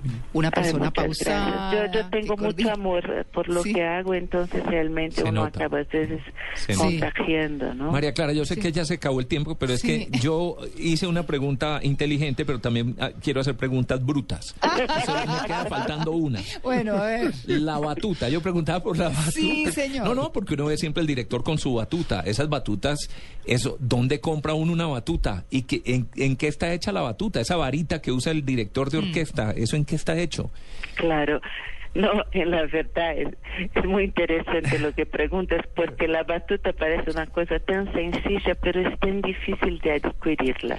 Casi no se vende en ningún lugar del mundo. Entonces uno tiene que comprarla o en Nueva York o en París o en Bruselas. Realmente es un objeto de deseo porque es muy difícil. ¿En qué está de- hecho? ¿Cómo está fabricada? bueno, hay batutas de madera y hay batutas de un material eh, uh, como un tipo de un plástico, ¿no? Una cosa sintética, eh, de los dos materiales. Las de madera tienen el inconveniente de a veces doblarse con el tiempo y romperse con mucha facilidad. Y las otras son más estables en este sentido. ¿Y han existido, por ejemplo, de oro o de plata o de materiales ah, sí, así? Sí, tienes razón. Mira, la, la, la batuta cambió mucho a lo largo de la historia. En el comienzo era como un grande bastón que se eh, que se percutía en el piso, imagina. Para Era más o menos esto que yo hablé del director que estaba gritando a los instrumentos, hagan esto. Entonces, en la época de Lully, inclusive hay una anécdota, este grande compositor francés, que acabó muriendo de una, no sé si se llama gangrena en español. Sí, Sí. gangrena. Gangrena, claro, en el pie. Se pegó en el pie. Sí. ¡Qué dolor! ¡Ay, no! Y después, bueno, después fue disminuyendo, a batuta ya no era más en el piso, se gesticulaba en el aire, pero Toscanini, por ejemplo, el grande eh, director de orquesta italiano, ¿no? Tenía una batuta que era, no sé, de 80 centímetros de comprimiento, era una cosa y gruesa, era terrible, no sé cómo él podía trabajar horas gesticulando aquel objeto. Claro, pues, pues bueno, eh, sabemos que va a ser una labor maravillosa. Ligia, gracias por aceptar este cargo en Colombia, venirse para nuestro país. Aquí la esperamos con los brazos abiertos y por explicarnos parte de lo muchísimo y complejo que hace un director de orquesta. Bien interesante hoy en Yo Soy. Ligia Amadío, un feliz día.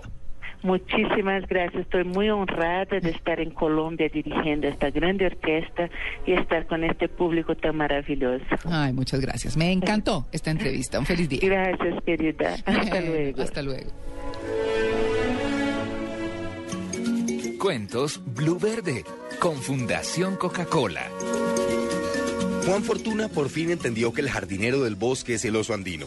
Cuando sube a los árboles rompe las ramas en el dosel que se convierten en entradas de luz solar, permitiendo que nuevas plantas crezcan en el gran bosque andino. Por eso, Juan Fortuna aprendió a proteger el oso de anteojos. Con Blue Verde y Fundación Coca-Cola conocemos nuestra bio. Estás en Blue Jeans. Lo más cómodo para el fin de semana. En Blue Radio, descubra un mundo de privilegios y nuevos destinos con Diners Club Travel. Y ahora en Blue Jeans, una vuelta al mundo con El Che. Bueno, la- las noticias más importantes que se están desarrollando. Hillary Clinton, eh, lo- siempre lo, lo dijimos, ya tiene el aval político ¿no? de Barack Obama para el año 2016, cuando se reelija nuevamente presidente. Según las últimas encuestas, el 73% es el respaldo que tendría ¿Obama? la... No, no, la Ah, ex secretaria de es Estado.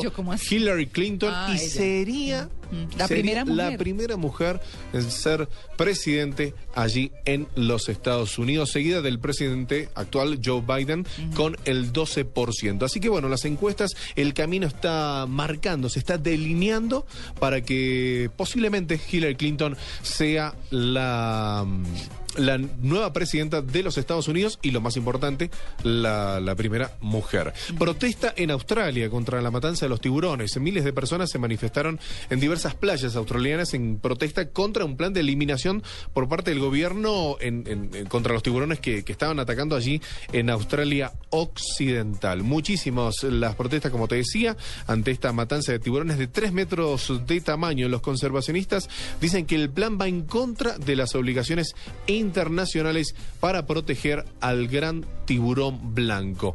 Una nota que, que- que me acercaron. Vos sabés que 85 ricos suman tanto dinero como la mitad de la población mundial. Increíble. Es una ¿no? nota que, Increíble. que nos quedó ahí en el tintero, le íbamos a desarrollar la semana pasada por cuestiones de tiempo y demás. Vos sabés que la mitad de la riqueza del mundo le pertenece solamente al 1% de la población. No, cosa tan horrible. Hoy que estuvimos hablando de números, ¿no? Sí. Y demás, y de cifras, por supuesto, de desempleo y, y demás. Eh, Es un documento que presentó la ONG Oxfam en, en el último foro de Davos, el Foro Económico Mundial. Vos sabés que este documento muestra y, y da cuenta que la riqueza está en manos de de unos pocos. Uno de los datos que más asombra es que solo 85 personas poseen la misma cantidad de riqueza que 3.570 millones de personas. ¿Qué tal, no? Qué cosa tan desigual, ¿no? Así es. Qué Sí. desigualdad tan horrible. Una, una gran diferencia y, y que bueno que se está manteniendo. Y una noticia también rapidita, muy cortita y, y que va a dar que hablar seguramente en todos estos días. Vos sabés que en Inglaterra se separó el marido y le pide que le devuelva el riñón que le donó. Es Ay, no. Así es. No. No, pero- Sí. No, Que pero hasta qué que la muerte nos separe y demás, no, ver, fue. Con un amor Sí. bien grande, la, la- le da la vida, Solo la le hace sobrevivir seguro una enfermedad y que le diga eso, mejor dicho, muérase pues. Ay, Sí. no, que es Solo eso? le corresponde la mitad. Rápidamente. Sí, por mitades. No, cosa tan horrible. Bueno, ¿y eso es posible? Vos sabés que vos sabés que es todo un tema legal que hay en Inglaterra. Pues claro. La historia es entre Andy y Samantha. Se conocían en el 2004, en el 2007 se casaron, pero Andy empezó a tener un problema, ¿no? Una falla renal y demás. Entonces no se conseguía el, el- el riñón. Entonces ahí Samantha dijo, bueno, escúchame, estamos casados por amor y toda la historia. Él tenía hijos de una relación anterior y la mujer agarró y dijo que, que no tenía problemas en, en- en- Darle el donarle el riñón en el año 2009. Bueno, en el 2012 al parecer el amor eh, se fue, el amor eh, terminó y ella dijo, lo odio, hoy no le donaría un riñón. De hecho, quisiera que se lo saquen y se lo den a alguien que lo merezca más que él. Un tema de litigio en Inglaterra por un riñón. Menos mal que no le regaló la luna y las estrellas, ¿cierto? Sí. Porque ahí sí, imagínense. No, pero qué cosa. 8 y 46. Blue Radio lo invita a recorrer un mundo de privilegios con Diners Club Travel y a visitar lugares increíbles. Conozca más en mundodinersclub.com. Conozca, y recorra destinos increíbles. Afíliese a nuestro programa Diners Club Travel y disfrute de todos los privilegios en viajes que tiene solo para usted. Conozca más en www.mundodinersclub.com. Diners Club, un privilegio para nuestros clientes de vivienda. Aplican términos y condiciones. Vigilado Superintendencia Financiera de Colombia. En Blue Jeans, en la oficina.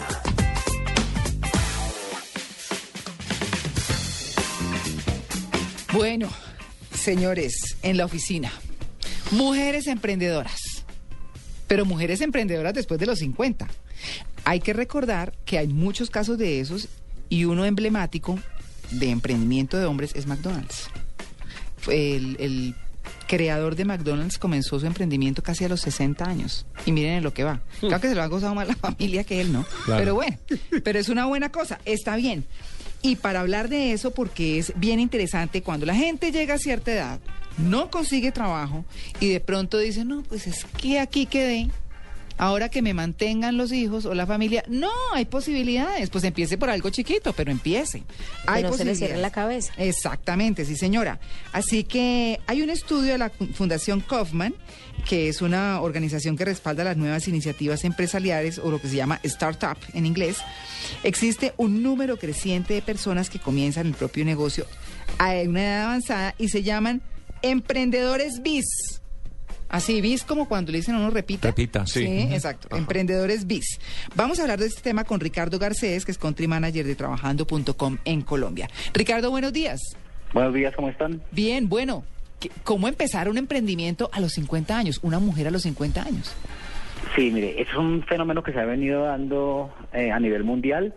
Inclusive vemos estadísticas un poco relacionadas al respecto en Colombia, porque hay factores que eh, impulsan ese tipo de iniciativas in- independientemente de la edad. O sea, hay personas que después de los 40, de los 50, inclusive después de los 60 años se atreven a hacer eh, proyectos de emprendimiento.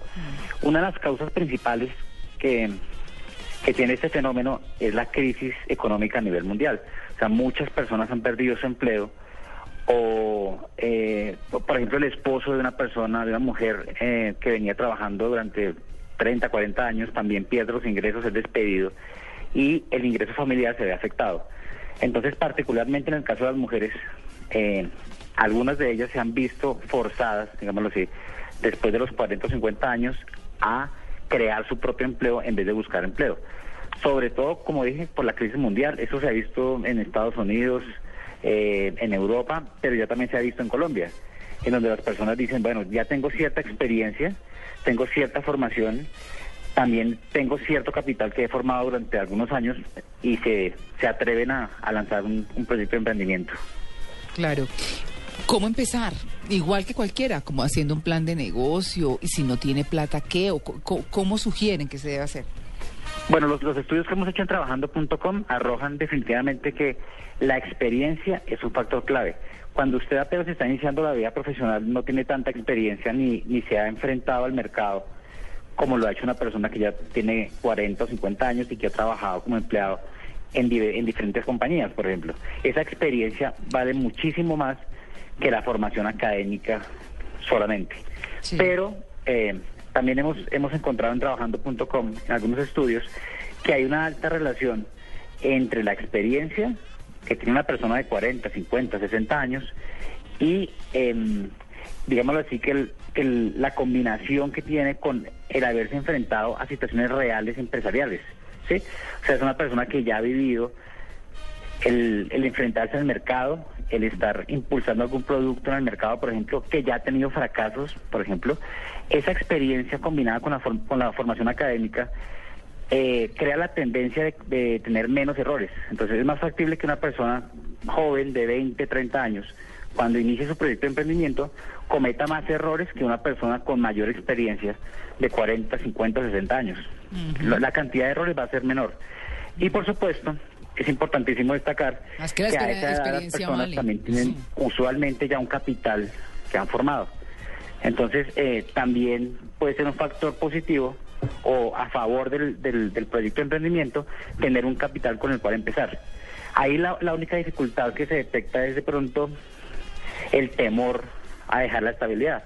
Una persona de 40, 50 años que ya está empleada y que ha venido estando empleada durante muchos años, tiene, puede tener mayor temor de dejar esa estabilidad para enfrentarse a un escenario totalmente incierto donde no va a tener un sueldo fijo, donde simplemente va a arriesgar todo lo que, lo que ha construido para un proyecto de emprendimiento, pero hay gente que lo ha hecho. Claro. En Colombia tenemos varios casos exitosos también, no solamente en Estados Unidos y en Europa. Claro. Pues bueno, ahí está el tema. Eh, buenísimo.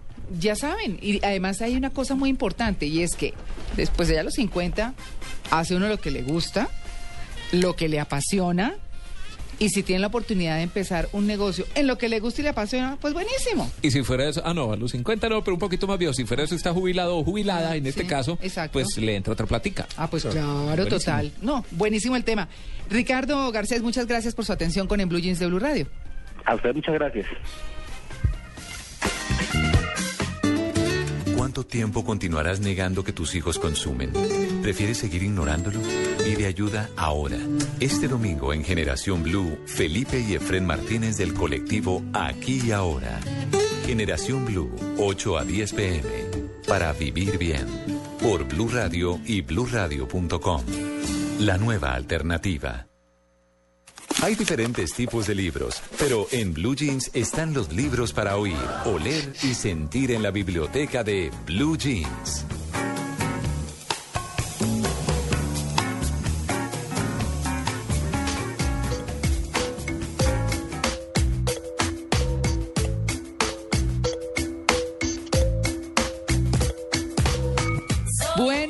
Usted Todo nuevo, está... todo nuevo, presentación Todo- nueva. sí, pero no, no le, por, por como estaba Con aquí dando instrucciones, no la escuché. Ay, Ay, sí. divina. Amalia se lo merece. Me encantó. No, pues claro. Me encantó. Es que Amalia hizo un día un tuit con unas cosas que, que a mí me gustaron, entonces yo cogí dos de esas palabras y le agregué unita. eh, porque tiene que ser así, los libros son otra cosa, los libros no pueden ser solamente la cosa rígida de la lectura, sino, sino como dicen, sentirlos, olerlos, todo eso, ¿no? Bueno, Todo lo que no tiene un iPad. exactamente. bueno, muy bien, Amalia. High Festival, qué delicia. Sí, estamos acá en Cartagena disfrutando del festival que curiosamente y pues obviamente para quienes no han venido, no es solamente un festival de literatura, es un festival que tiene cine, que tiene música y justamente por eso estamos oyendo de fondo a Shockip Town, que fue el encargado de abrir la noche del jueves todo del Hey Festival, todo el Hey Festival quedó impresionado. Venga, déjeme decirle que escritores de todos los países, eh, franceses, escritores alemanes, de Nueva Zelanda, todos bailando al ritmo de Shock Town. Y bueno, el, el Hey Festival tiene algo muy particular y es que ha intentado meter el cine y la música, pero hablando alrededor de estas cosas. Entonces hay conversatorios en los que se habla de cómo componer, por ejemplo, o en cine, que también hablamos del conversatorio inicial, se habla de cómo se realizaron las películas o de por qué es tan difícil hacer drama o cine en Latinoamérica. Y de eso fue lo que habló Juan José Campanella, Uy, el hombre, el director de El secreto de sus ojos, una de las películas más bellas que además recordemos que eh, eh, fue una película exitosísima y nos contó cómo se había realizado esa película, con muy poco presupuesto, eh, con una dificultad grandísima. Después de mucho tiempo, eh, Juan José Campanella volvió a Argentina. Entonces dice que el hecho de volver a Argentina lo relacionó mucho con su país, hacía mucho no estaba allí, fue una película que lo trajo otra vez a sus orígenes. Él fue el invitado más especial de ese primer día al lado también de un personaje del cine que es Gael García Bernal, eh, uno de los actores más reconocidos, actor mexicano. Él también estuvo conversando dentro del AI Festival acerca de cómo actuar, cómo hacer cine, de cómo hemos evolucionado con este arte. Pero sabe María Clara que la agenda va hasta el domingo. No, además, Eh, mire, usted estaba mencionando una cosa muy importante y es que se habla de todo. Entonces se habla de cine, entonces se habla de literatura, entonces se habla de música. Pero antes de que llegue usted a ese punto, yo vi un, ah, una parte de la programación en la que se hablaba de la filosofía, porque hubo un conversatorio Sí, de señora. filosofía donde se hablaba de la maldad y se decía que la maldad era inherente al hombre. ¿Qué más se dijo? Vean, Sanfransky es uno de los eh, filósofos más reconocidos, es eh, uno de los maestros más actuales, pues digamos, en esos temas, y eh, escribió un libro que se llama El mal, el drama de la libertad. Mm. Entonces dice que con mayor o menor intensidad y desde una u otra posición diferente, todos acabamos teniendo que afrontar una experiencia de mal en la vida, eh, en los que, de- en los, en la que el mal surge de nosotros mismos. Entonces hablaba de la pregunta del origen del mal, de dónde salía el mal. Eh, primero, obviamente, habló de relatos bíblicos, de, de cómo había, ah, pues, digamos, avanzado el mal en la, en la civilización, desafortunadamente. Y finalmente decía cómo en nosotros ciertas situaciones nos nos hacía surgir como un, un sentimiento negativo dentro de nosotros, unas, unas ganas del mal. Eh, era muy curioso porque él decía que la libertad y el hecho de que el hombre pues eh, tiene libertad de elegir Claro. ha hecho que muchas veces eh, elija mal y que muchas veces se deje llevar por las emociones. Decía que el mal es algo muy emocional, eh, cosa que me pareció además muy curiosa, muy interesante su conversatorio. ¿Sabe María Clara? Oiga. ¿Y sabe cuál? No, con- eh, coménteme. No, es que le quería preguntar dónde consigue uno esos textos. Eh, eh, ¿Hay alguna página web? ¿Hay alguna cosa donde ya cuando han pasado los conversatorios uno puede entrar y buscar? Claro que sí. Una vez termine el iFestival, hay una página que se llama iFestival Pasa, que es donde eh, se monta todo lo que ha sucedido en el iFestival. Y en ifestival.com eh, slash Cartagena, ahí se van montando, eh, digamos, el resumen general de todo lo que va sucediendo acá. En Twitter eh, también hay un muy buen resumen, un resumen de cada minuto, minuto a minuto de todo lo que sucede, pero casi siempre es al final, cuando ya se cierra el iFestival, hay una página de internet que es la que le digo que se llama iFestival Todo, donde está el resumen de todo lo que sucede durante estos días de fiesta. Que déjeme decirle que anoche, hablando de la diversidad de los temas, se habló de Mafalda. 50 años de Mafalda y estaba el editor de Kino, un Y tipo Sí, y Daniel Samper, pero un tipo, el editor de Kino, un señor de unos, uy, de pronto les ya yo que tiene Ajá. más de 80. un humor, María Clara, impresionante. Contando todos los relatos de cómo Kino comenzó con Mafalda, de cómo terminó con ella también, de cómo quiso terminar con ella. Y valiente, de- ¿no? Sí, muchísimo. y sabe valiente. qué De- nos decía, es que hasta el, hasta el año pasado no era permitido que entraran cómics ni caricaturas al país. Había una ley que no lo permitía eh, y que era prohibido completamente que se vendieran así libremente y a mí eso me pareció súper curioso. Y él decía es que es una lectura muy fuerte porque como la imagen entra tanto, Claro. es algo que puede entrar muy, muy fuerte, muy, muy fuerte. Es interesantísimo, fue uno de los conversatorios más lindos y pues hoy hay conversatorios también bien especiales durante todo el día con Ramonet, que es uno de los estudiosos del lenguaje y del periodismo. Hay personajes, eh, autores colombianos, ahora a las 10 y 30 de la mañana. Hablará Héctor Abad al lado de Piedad Bonet sobre el duelo. Ah, qué bien. Ese es un tema. Ellos dos. Ese es un tema interesantísimo. Y bueno, vamos a estar pendiente. Amalia, usted nos va a seguir contando sobre el High Festival, 9 en punto de la mañana.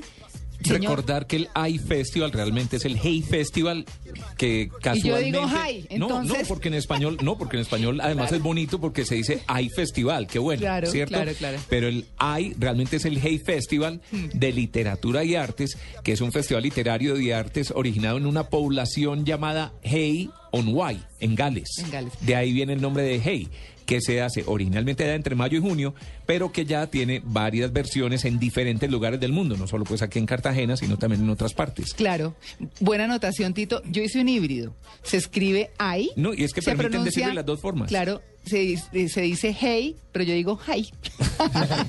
El Hey Festival. Sí, señor. Hey Bueno, Festival. nos vamos, chévere ese apunte. Bill Clinton lo llamó el Woodstock de la mente. Ah, qué chévere. el Festival de Woodstock de la mente. A mí Clinton me encanta. Sí. Está sí. perdonado por toda su Lewinsky, Periodo su cosa. Paul A mí Me encanta. Ah, El mejor presidente de los Estados Unidos. ah muy lo- chévere, muy chévere. Así va a quedar marcado en la historia. Sí, nueve y un minuto de la mañana. Ya llegó don Eduardo Hernández, que siempre nos pide el alargue. Tarán. Bueno, muy bien. Noticias en Voces y Sonidos. Estás en Blue Jeans. Blue Jeans. Lo más cómodo para el fin de semana.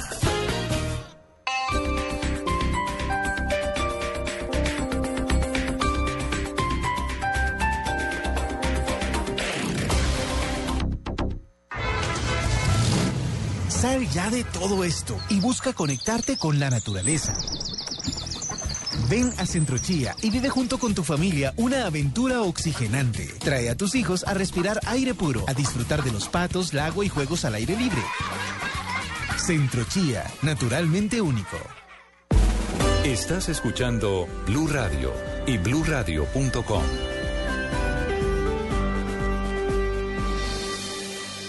Voy a tomar, voy a tomar un aguardiente doble anís, voy a tomar. Y todos los que quiera, porque Aguardiente Doble Anís sigue aquí, brindando alegría y sabor a todos los sopitas. Pide el nuestro, pide Aguardiente Doble Anís, el trago que te pone alegre, que te pone a rumbear. Aguardiente Doble Anís, prende la rumba. Comercializa Licorsa S.A. Carrera Séptima, calle 23 Sur, esquina, zona industrial. Teléfonos 874-2233 y 312-491-5454. El exceso de alcohol es perjudicial para la salud. Prohíbas el expendio de bebidas embriagantes a menores de edad.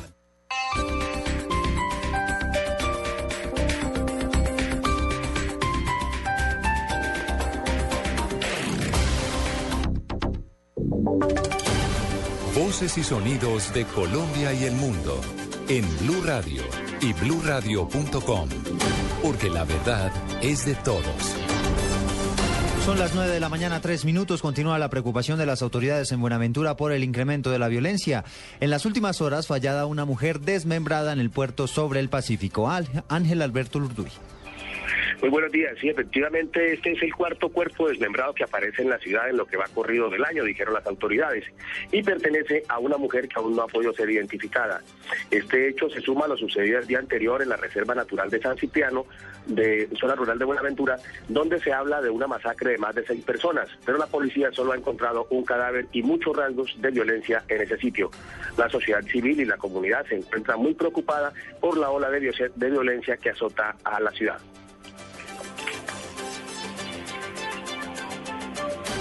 9 de la mañana y cuatro minutos. La Registraduría Nacional realizará hoy el primer simulacro de cara a las elecciones legislativas del 9 de marzo.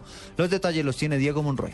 Como preparación para las elecciones de Congreso de la República y Parlamento Andino que se celebrarán el próximo domingo 9 de marzo, la Registraduría Nacional del Estado Civil realizará este sábado primero de febrero un simulacro de transmisión de resultados. La jornada se desarrollará en la totalidad de los municipios del país y se transmitirá la información desde los más de 10.600 puestos de votación dispuestos para esta actividad. En esta prueba participarán alrededor de 30.000 personas entre transmisores y receptores de información, así como funcionarios y contratistas de la Registraduría Nacional. Este es el primero de los cinco simulacros que se realizarán durante el mes de febrero y con ello se busca medir el comportamiento de las comunicaciones, la recepción en cada uno de los centros de procesamiento, el funcionamiento de las líneas telefónicas y asegurar un óptimo procesamiento de la información durante los comicios del próximo 9 de marzo. La transmisión empieza desde los diferentes puestos de votación del país a través de 24.499 medios telefónicos y se transmitirán los resultados electorales de los distintos puestos de votación, esto con el protocolo de voz a voz a los centros de procesamiento, los cuales consolidarán la información de cada circunscripción y transmitirán los respectivos resultados al Centro de Consolidación Nacional para poder ser divulgados. Diego Fernando Monroy, Blue Radio.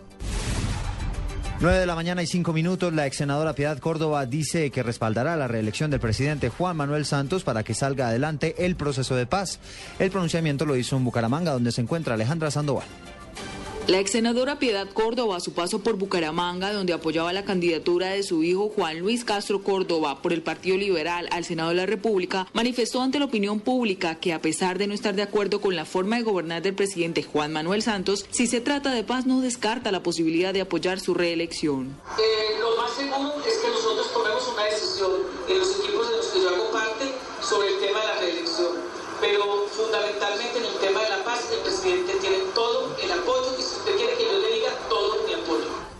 También prometió ofrecer disculpas al país por la exageración de sus comentarios en algunas oportunidades y la dureza de los mismos, todo con el ánimo de que la guerra termine en Colombia. Esta es toda la información desde Bucaramanga, Alejandra Sandoval Sarmiento, Blue Radio. 9, 6 minutos de la mañana hay preocupación en Granada, en el departamento del Meta, por el cierre de un relleno sanitario. No hay donde botar las basuras. Eduard García.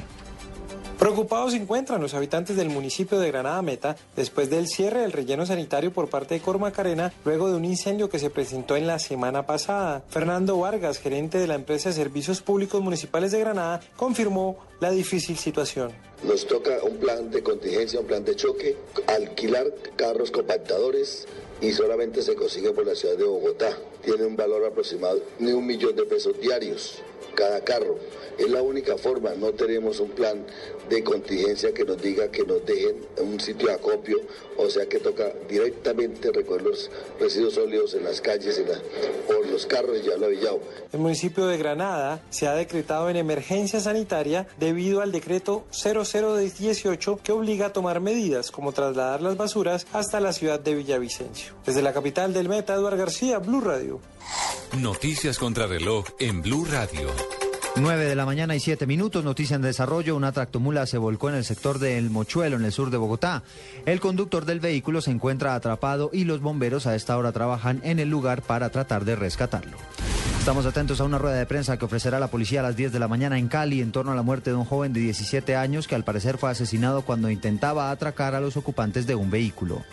Las cifras son las 11 personas que fallecieron este sábado debido a las nubes de ceniza ardientes lanzadas por el volcán Sinabung en Indonesia durante su erupción de los últimos días, según afirmaron las autoridades.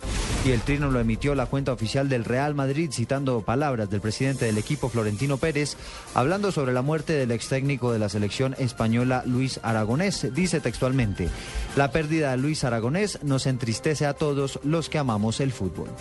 Ampliación de estas noticias en blurradio.com. Sigan en Blue Jeans. Esta es Blue Radio. En Bogotá, 96.9 FM.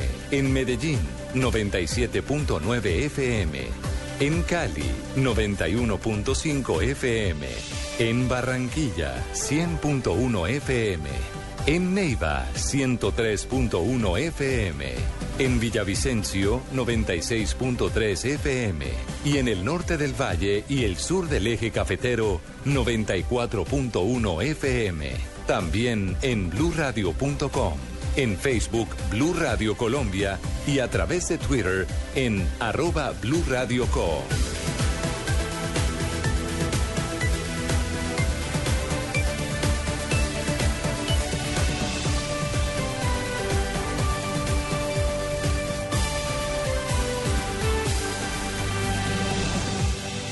Radio, la nueva alternativa. En Blue Jeans, la titoteca.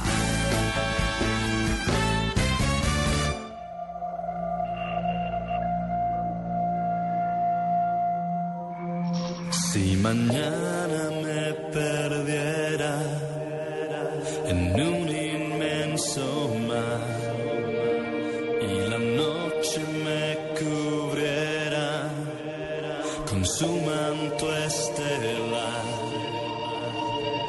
¿a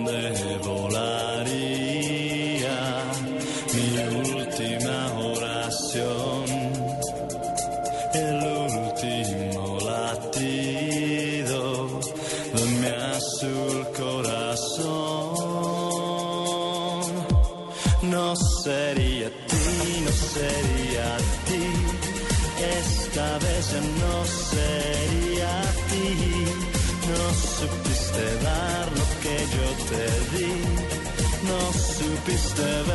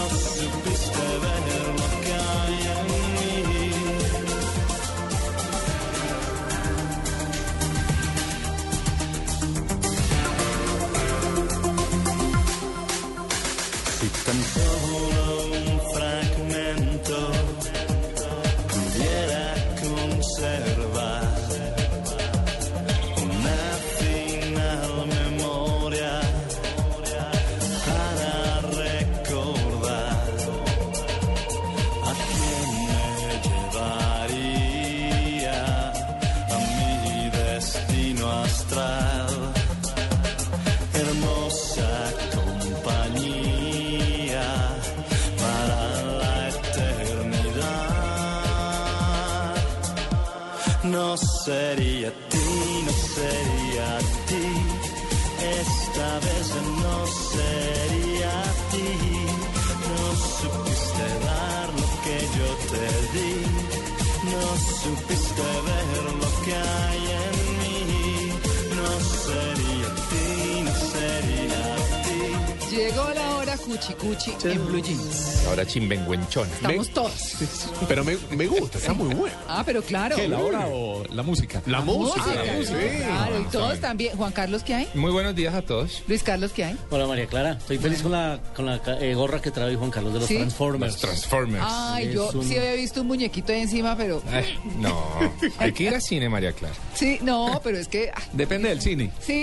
¿Cierto? Sí. Ah, Con su gorra de los Autobots, estoy muy contento por eso. No, pero es que Luisca tiene el de Hobbit.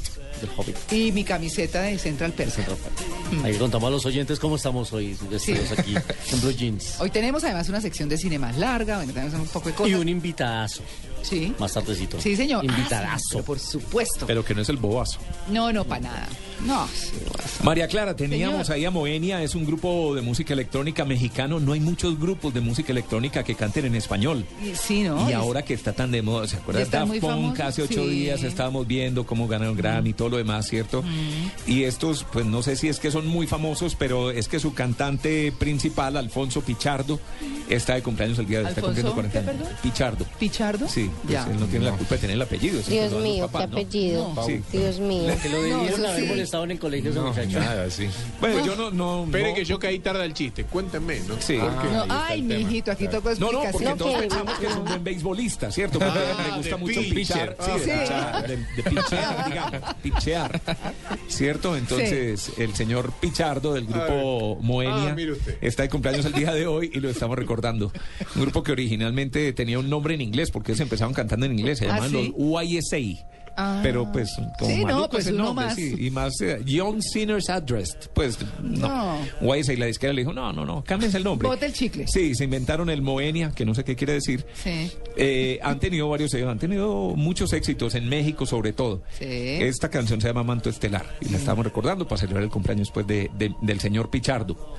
Pero también para llamar la atención sobre la música electrónica y hablando de Daft Punk y de su Get Lucky, pues que, que- que se volvió a poner de moda gracias a... a- ¿Ellos son los de Get Lucky? No, no, no. Ah, pues sí, sabrán cómo sé yo de música, ¿no? Ya. Sí, no, no, no. Creo que acaba de ser una mezcla imposible. Que después de Get Lucky con Daft Punk, a propósito de la Ay, música sí, me electrónica, encanta Get Lucky. la Titopedia Get hoy... Lucky. Eh, la Titopedia ahora la vamos a ver con ¿Sí? bastante asiduidad. Ah, bueno, bueno. Porque es que además, no, es que es muy divertido. ¿Platica? No, no, no, va a ser más de divertimento. Ah, bueno. Porque es que esa canción de Get Lucky, que es del año pasado, además, pues de, de- de hace mucho rato, pero que ahora pues vuelve a surgir gracias a los Grammys, tiene una cantidad de versiones increíbles. Mm. Entonces vamos a oír algunas de esas versiones que son bastante buenas y divertidas. Ay, qué chévere, cerrando Sí. el programa Sí, entonces. sí, sí, así es. Bueno, muy bien. Bueno, eh, vámonos. No, escuchemos un poquito más de qué. Moeni. Moenia, Moenia, Moe. música electrónica Muy bien. mexicana. Vale.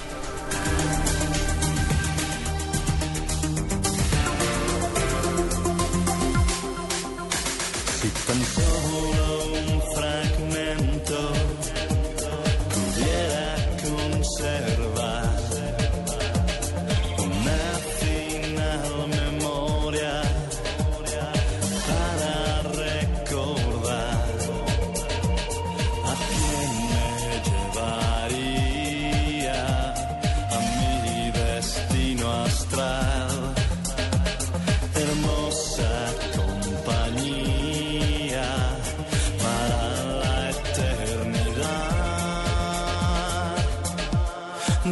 sería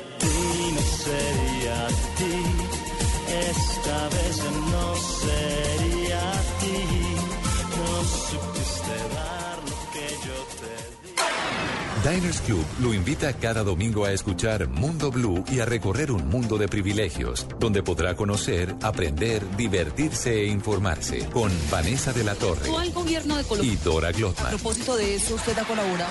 Conozca más privilegios en mundodinersclub.com. Iniciando descarga. Iniciando descarga. A M. Descarga completa. Descarga completa. Andrés Murcia. En Blue Jeans.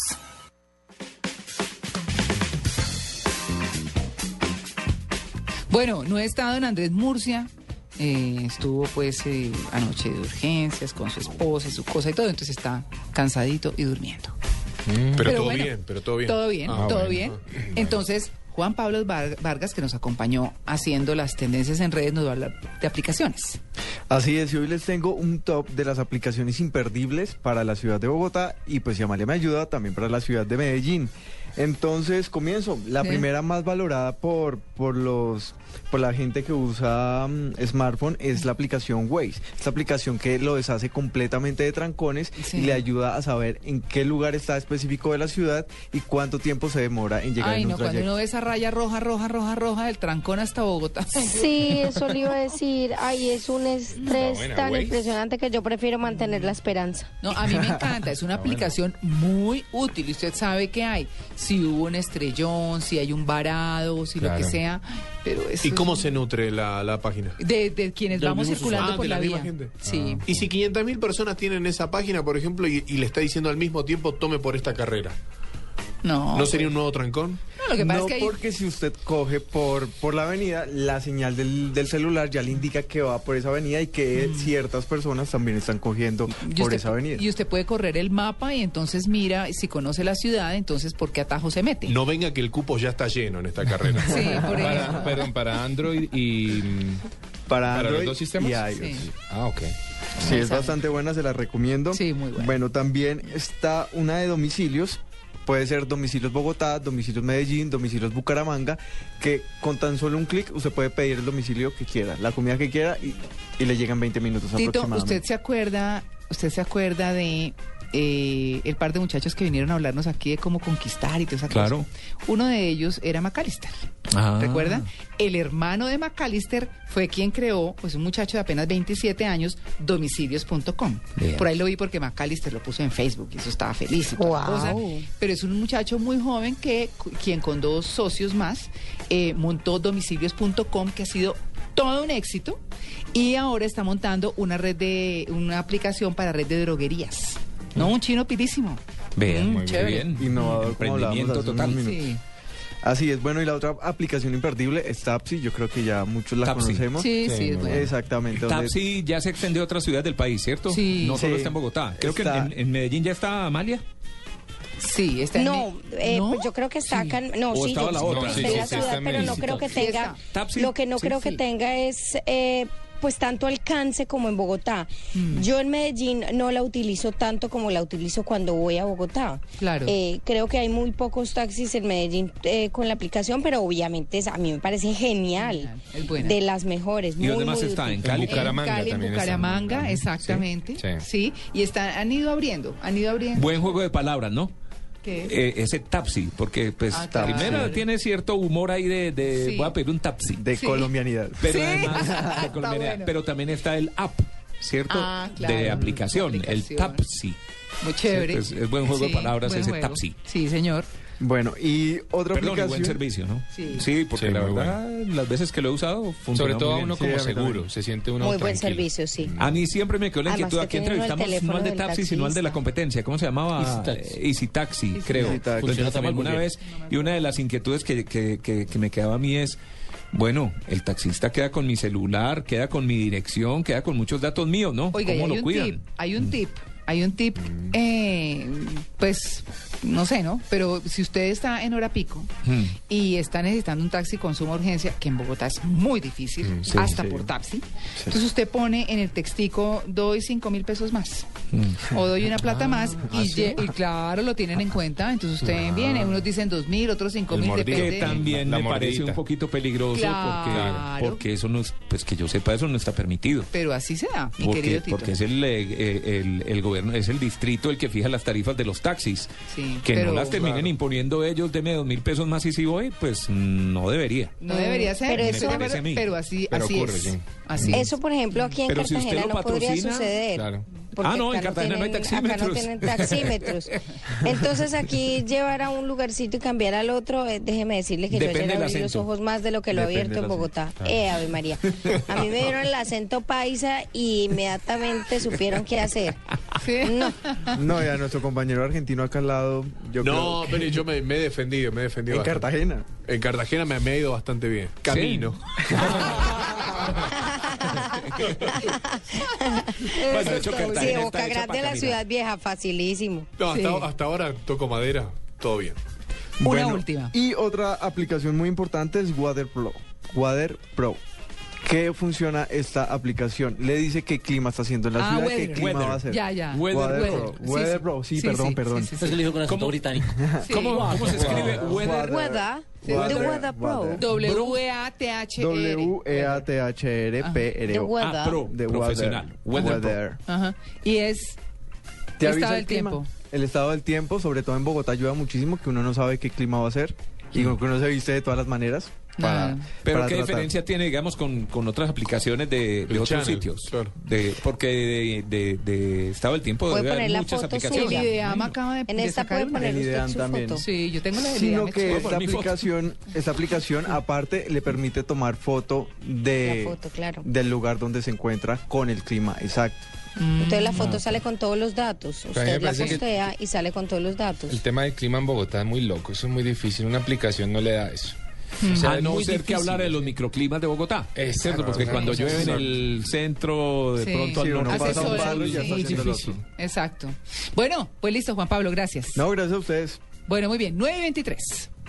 Velocidad, seguridad, nuevos modelos, tips, información, lo más reciente y relevante del mundo automotriz en Autos y Motos, sábados a las 10 de la mañana con Ricardo Soler, Nelson Asensio y Luceuse. Autos y Motos por Blue Radio y bluradio.com, la nueva alternativa. En Blue Radio, descubra y disfrute un mundo de privilegios con Diners Club. Conozca este y otros privilegios en dinersclub.com.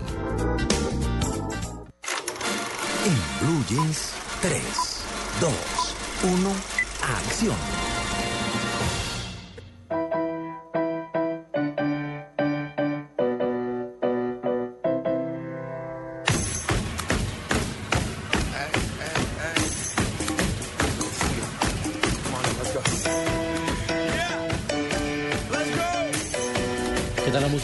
Ay, hola, está buenísima. Pues es que es el... ¿Dónde la rumba o qué? ¿Cómo es el tema? Sí.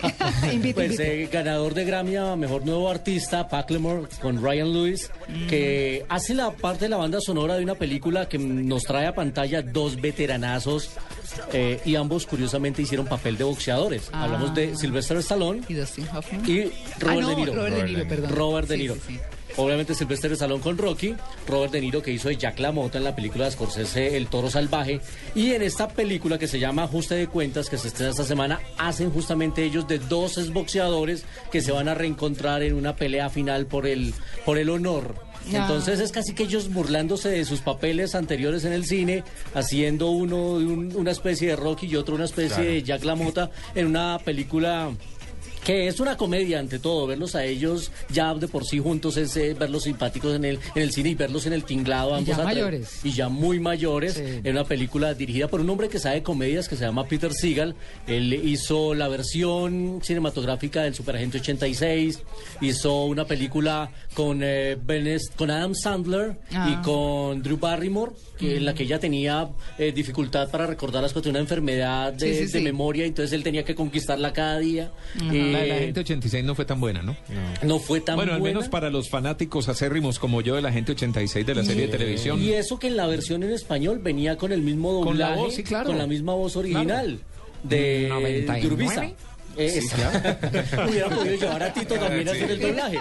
Oiga, Luis, que ahí sí le da la talla a Stallone a De Niro en la película. ¿o? Sí, sí, sí, sí, es que es una película Eh, relajada. divertida, relajada. Ambos no están ah, compitiendo por quién es mejor actor, sino ambos se unieron a hacer, un, o, como dicen, eh, no sé si los talentos también, una joda, una película divertida. Sí. Sí, es- Una mamadera de gallo. Una mamadera de gallo. Cobraron 40, 50 millones de dólares cada uno. o sea, Bueno, ya está, por divertirse un ya está, rato. por hora. divertirse un rato. y a propósito de, de mexicanos y de doblajes y de películas, pues hoy un invitadazo especialísimo porque es el hombre récord. Es el hombre del que todo el mundo está hablando. ¿La es la película está en película cartelera todavía? está en cartelera todavía y va a seguir. Ah. No se aceptan devoluciones por un buen tiempo porque lleva dos semanas siendo la más taquillera. Imagínese. Cuando arrancó no fue la más taquillera, pero el voz a voz la ha puesto en el primer lugar. En cuatro semanas ya superó el millón de espectadores en Colombia. No Están- te lo puedo creer, jefe. 99. Y hablamos de Eugenio Derbez, director y protagonista de esta cinta que todo el mundo eh, está comentando muy bien, una película récord, la película en español más vista en los Estados Unidos, récord en México, récord en toda Latinoamérica, y lo tenemos aquí, sobre todo en exclusiva en Blue Jeans. Y a esta hora en la información cinematográfica, el hombre que acapara los mejores comentarios a la salida de las salas en nuestro país, Eugenio Derbez, el director y protagonista de No se aceptan devoluciones, que Eugenio, llevamos cuatro semanas de su película en Colombia y ya superó el millón de espectadores, que eso es una locura en nuestro país. ¿Cómo le llega esta noticia? Pues eh, me, acabo de enterar, Luis Carlos, me están, me acabo de enterar hace unos minutos que, que ya superamos el millón de espectadores y este y me da muchísimo gusto porque sé que, que en Colombia es, es un récord y, y pues no no esperaba que la película fuera a irle tan bien.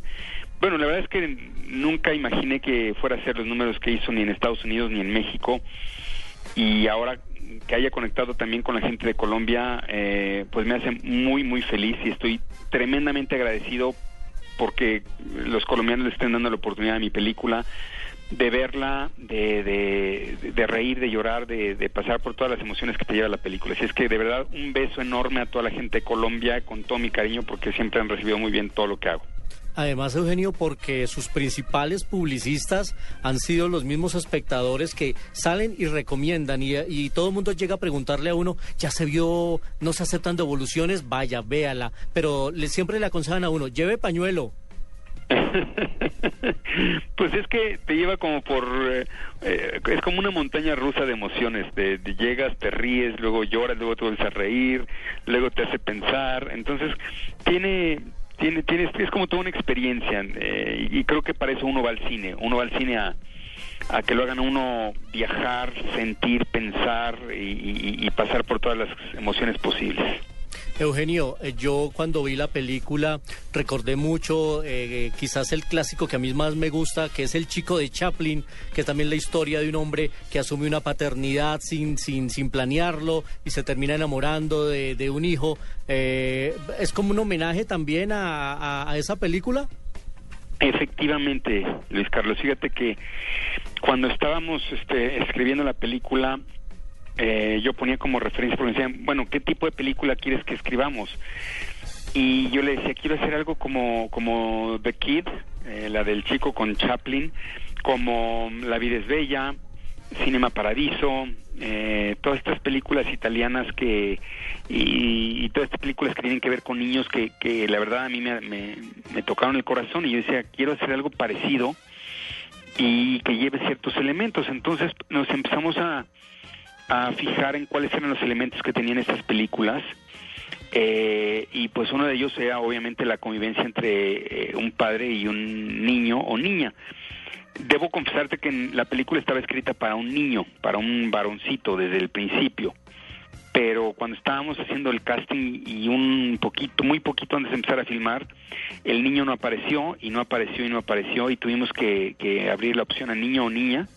Y así fue como finalmente apareció Loreto, que es la niña que, que actuó en la película, pero fue un cambio de última hora. Estaba escrita originalmente para un niño, para un varoncito. Y vaya que fue una decisión acertadísima tener a Loreto. Y, y además la gente de nuestro país aquí en Colombia y los oyentes de, de Blue Radio se conectan adicionalmente con la película al escuchar una canción de un colombiano, escuchar a Fonseca con Te Mando Flores. ¿Cómo llegó usted a escoger una canción de un colombiano para su película? Pues eh, mi supervisor musical eh, me dijo, oye, quiero que oigas esta canción que creo que le puede ir muy bien a, a tu, a la parte de la carretera. Y entonces eh, me la puso y me encantó y dije, me- pero se la compré la primera, desde el, desde el inicio le dije, se me hace una canción ideal, acompaña muy bien el ritmo, la letra, todo, todo me encantó para, para esa parte de la película y desde el principio fue de, de- de las que, desde, desde que empezamos a editarla en el diseño de audio, eh, la pusimos y se quedó hasta el final, porque a veces cambias en el proceso, pero esta fue una, es una gran canción y es un gran cantante. Y como si fuera poco, hay otros lazos ahí eh, conexos, externos. Su hija estuvo trabajando aquí en una producción colombiana. ¿Qué le dijo a de Colombia?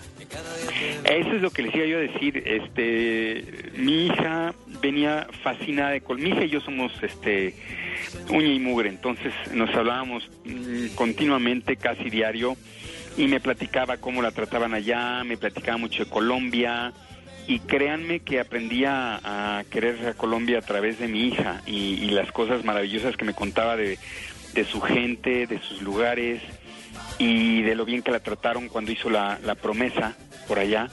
Y estuvo luego, y, y- después se fue también a hacer una película. En general mi hija estuvo ahí cerca de un año en Colombia viviendo, entonces tengo las mejores referencias de Colombia y, y de su gente, así es que, y, lo bien que la trataron a mi hija, así es que doblemente agradecido con ustedes.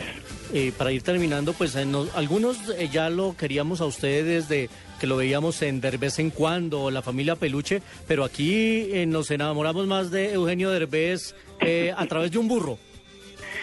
Exacto, a través del bueno, el burro fue yo creo que de las primeras cosas que con las que mm, logré trascender a, Centro y Sudamérica, la voz del burro de Shrek que que, que- era yo, eh, a mí me tocó hacerla incluso la adaptación del libreto al- para Latinoamérica.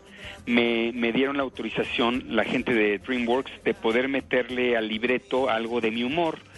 Y yo me acuerdo cómo tenía yo que trabajar pensando en Latinoamérica, no solamente en México, sino pensando en, en que la voz del burro se entendiera todos los chistes, tanto para México como para Latinoamérica.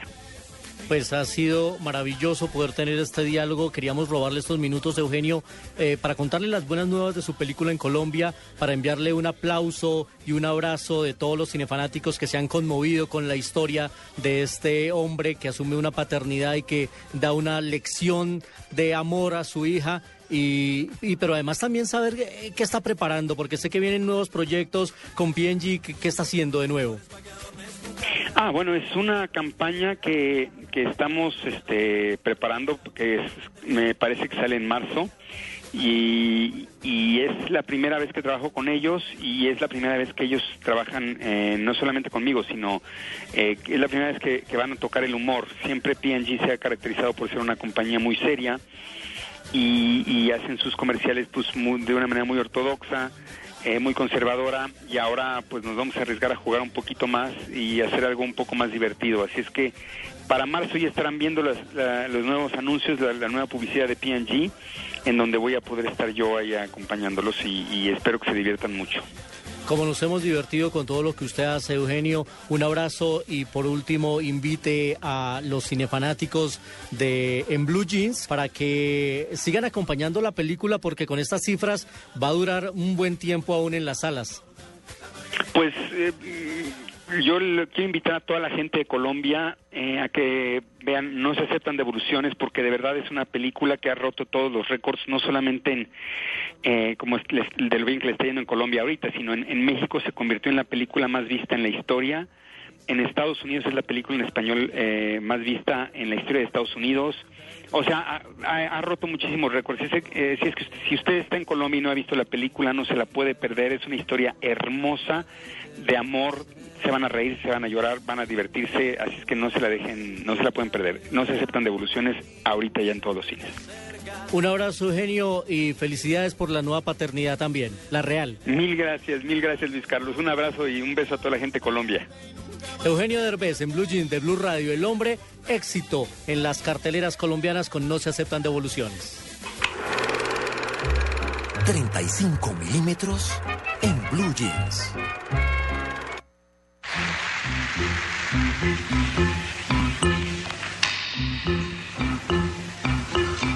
Desde que tú no estás aquí, no sé qué va. Pues de un mexicano a otro mexicano. Oiga, buenísima la entrevista, Luis Carlos. Además, un personaje muy querido, muy ¿no? simpático, Eugenio Derbez. Y pues seguimos en el mismo Lo- país. perdón, lo podemos ver en Comedy Central. Los que tienen acceso al canal Comedy Central lo pueden ver ahí. Y como decía usted, la- y como le dijo a él, esa, esa es de esas películas que como que la gente entra con dudas y al salir dice, oiga, gratamente sorprendido y salen a contarle a todo el mundo que la vieron. Esa ha sido la mejor Y que publicidad, no se la boca. perder. El voz a tiene voz toda la razón. Porque Ajá. arrancó su primer semana con muy buenos números, pero después de dos semanas la gente la puso en el primer lugar y repitió a la cuarta semana, así que va muy bien. Y como seguimos en el mismo país, hoy estamos eh, con Enrique Guzmán. Claro. Ah, caramba. Está cumpliendo años, Pero todos. 71 años. Claro. El señor Enrique Guzmán, venezolano él. ¿Qué Sí. pasa? Ah, Nació en ¿sí? Venezuela. No, yo juraba que era cuate. Él nació en Venezuela y a los pensé 12 que era años sus papás se regresaron a México. Ah. Pero él nació fue en Venezuela, el papá de Alejandra, el esposo de Silvia Mm, Pinal, sí. pero que Bueno, además pero de cantante... es muy mexicano, ¿no? Sí, sí, sí. Y además de cantante fue actor de cine, hizo más de 20 películas, una de ellas muy linda al lado de la gran Rocío Durcal que se llama. Acompáñame. Ah, Ah, Acompáñame. Que además tiene, eh, me encontré en YouTube un, un segmento de la película bellísima en la que salen cantando los dos. Sí, eh, Rocío Durcal, hermosísima. Exactamente. Muy bien, don Enrique. Eran de esos que cantaban con la voz así, en esa época las baladas, ¿no? Don Tito Guzmán. Oiga, Tito está hoy que lo van a contratar para doblajes. Un primero de febrero de 1943 nació Enrique Guzmán, hoy imitado por Tito Guzmán. Muy bien, muy bien. Gracias, Luis Carlos. No se vaya. Yo iba a poner la plaga. Ah, Claro. Blue Radio lo invita a ser parte del programa de lealtad Diners Club. Conozca más en mundodinersclub.com. Conozca las noticias, novedades, promociones y curiosidades alrededor del mundo de viajes y gastronomía en la revista virtual Diners Club Gourmet y Diners Club Travel. Descárguela de forma gratuita a través de www.mundodinersclub.com. Diners Club, un privilegio para nuestros clientes da vivienda. Aplican términos y condiciones. Vigilado Superintendencia Financiera de Colombia. En Blue Jeans, vámonos de paseo.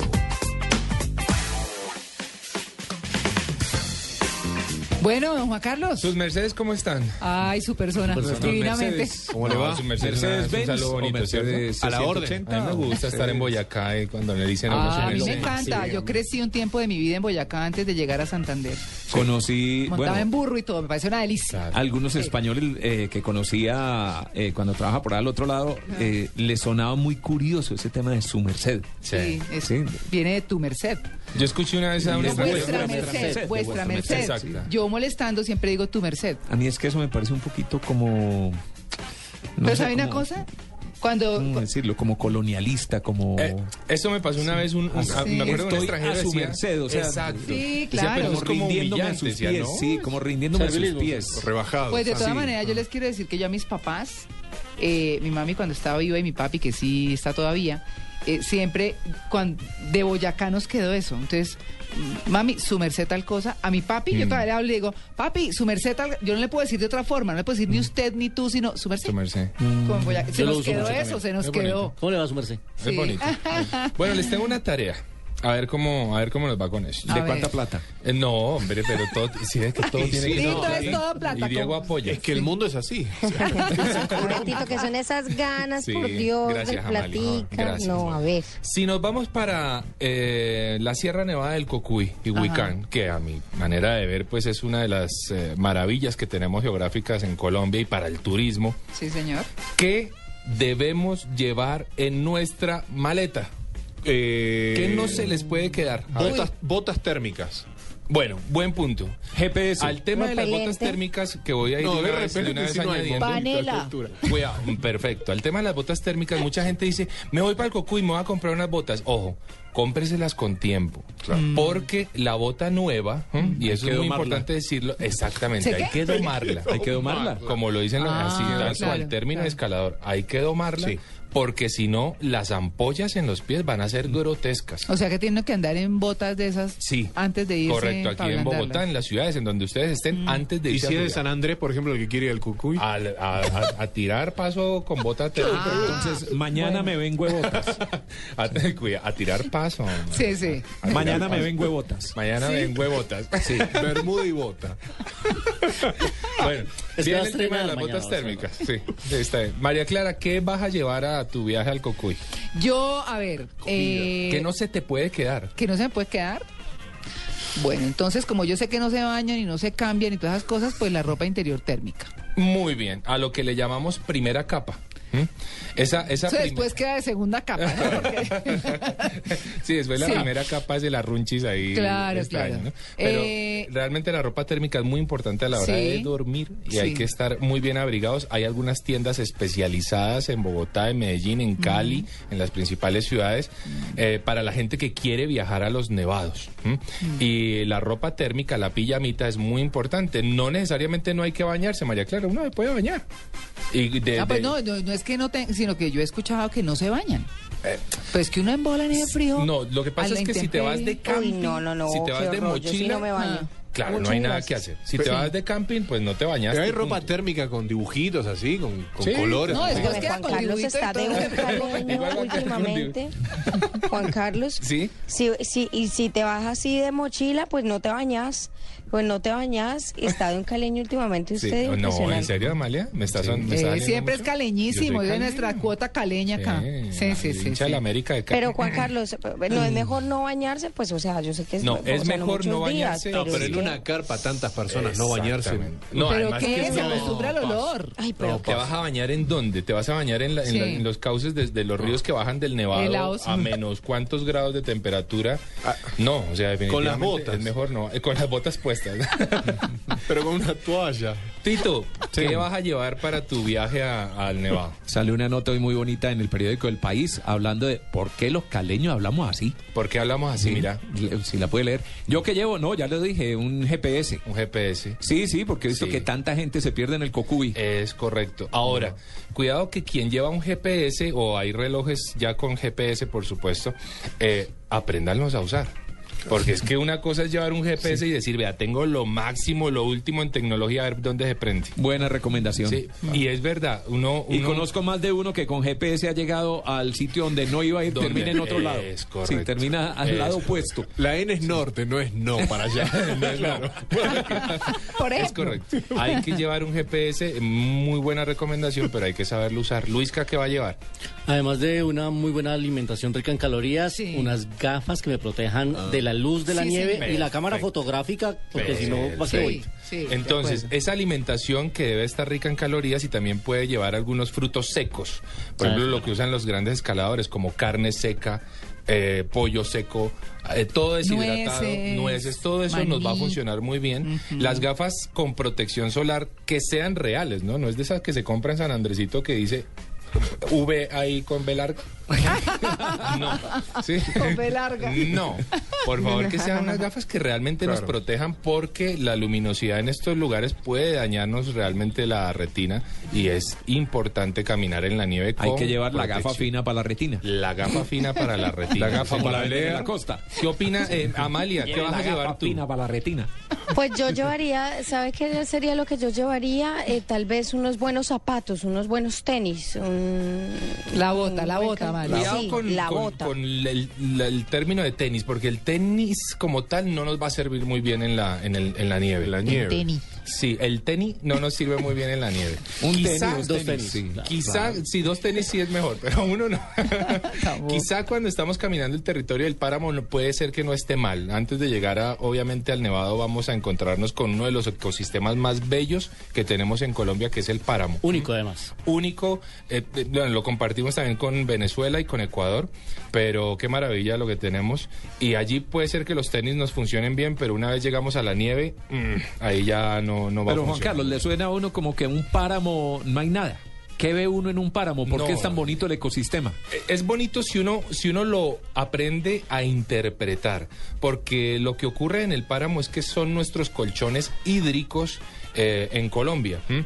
Allí vamos a encontrarnos con el rey del páramo, que es el frailejón. ¿Ustedes Ah, conocen el frailejón? sí. Son estos arbustos eh, grandotes que De alcanzan algunos hasta tres metros de altura y se llama frailejón a propósito porque cuando los colonos, con- cuando los conquistadores llegaron a nuestro ecosistema de páramo, entre la niebla del bosque pensaron en inicio que la sombra que proyectaba el frailejón era uno de sus frailes por la forma y el tamaño. Entonces dijeron, ve, creyeron que había un fraile allí, por eso al, al frailejón se le empezó a llamar de esta forma, porque se, se parecía a uno de nuestros frailes.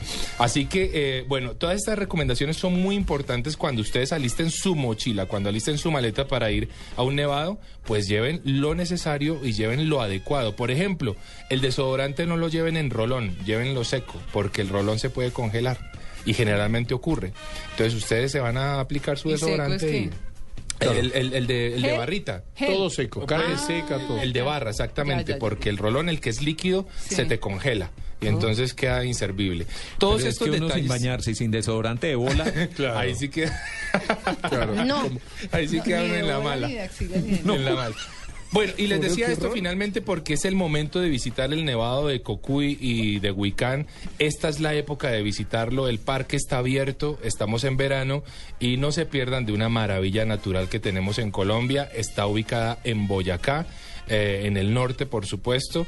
eh, a ¿Se 12 llega horas de- fácil? ¿Qué tan- se qué tan fácil es llegar allá? De Bogotá se llega a 12 horas en bus. Uy, pero entonces largo. Es, es un viaje larguito, ¿Cuál pero es hay la buenos ruta buses. a, a grandes rasgos? Eh, la ruta vas a coger eh, por Tunja, de ahí vas a coger una carretera que es destapadísima toda por el Desde norte de. Boyacá, sí, desde Tunja. O sea, no va ni por Sogamoso No, ni no, por no, esto. Desde Tunja ya se coge una carretera Exactamente. destapada. Son 12 horas de viaje en una carretera que muchos dicen eh, un poquito peligrosa. Mucha curva, mucho abismo, pero la llegada es maravillosa y tanto y tanto Huicán como Cocuy son municipios fantásticos para visitar nuestro nevado. No lo dejen de hacer, asesórense bien, Hay lleven la maleta cierto cierto estado físico para esto. Sí, yo diría que sí, sí. No es para todo el mundo. Sí, no es para todo el mundo y las caminatas para llegar a, a los nevados pueden durar seis y siete horas.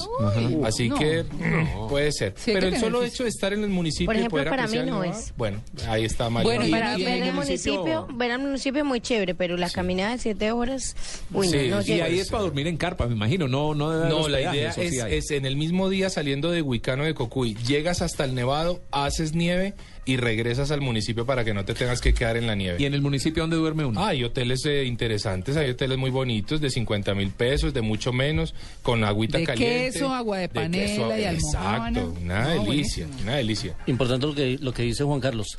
No confundir haces nieve con haces en la nieve. Ah, y entonces, ¿cómo haces?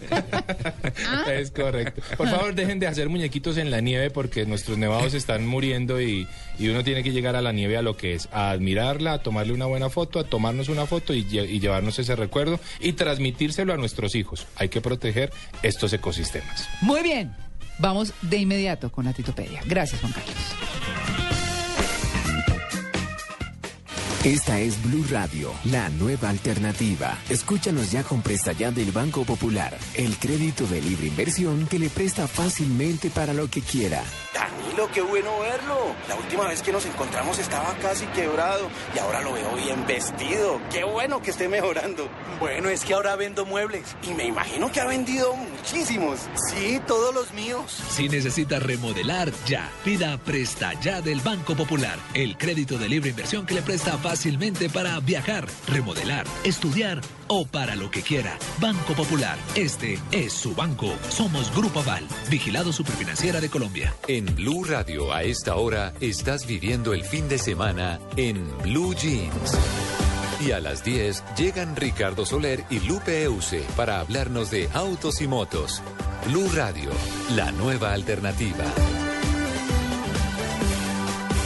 No es una biblioteca. No es Wikipedia. Es la Titopedia. En Blue Jeans de Blue Radio, la Titopedia.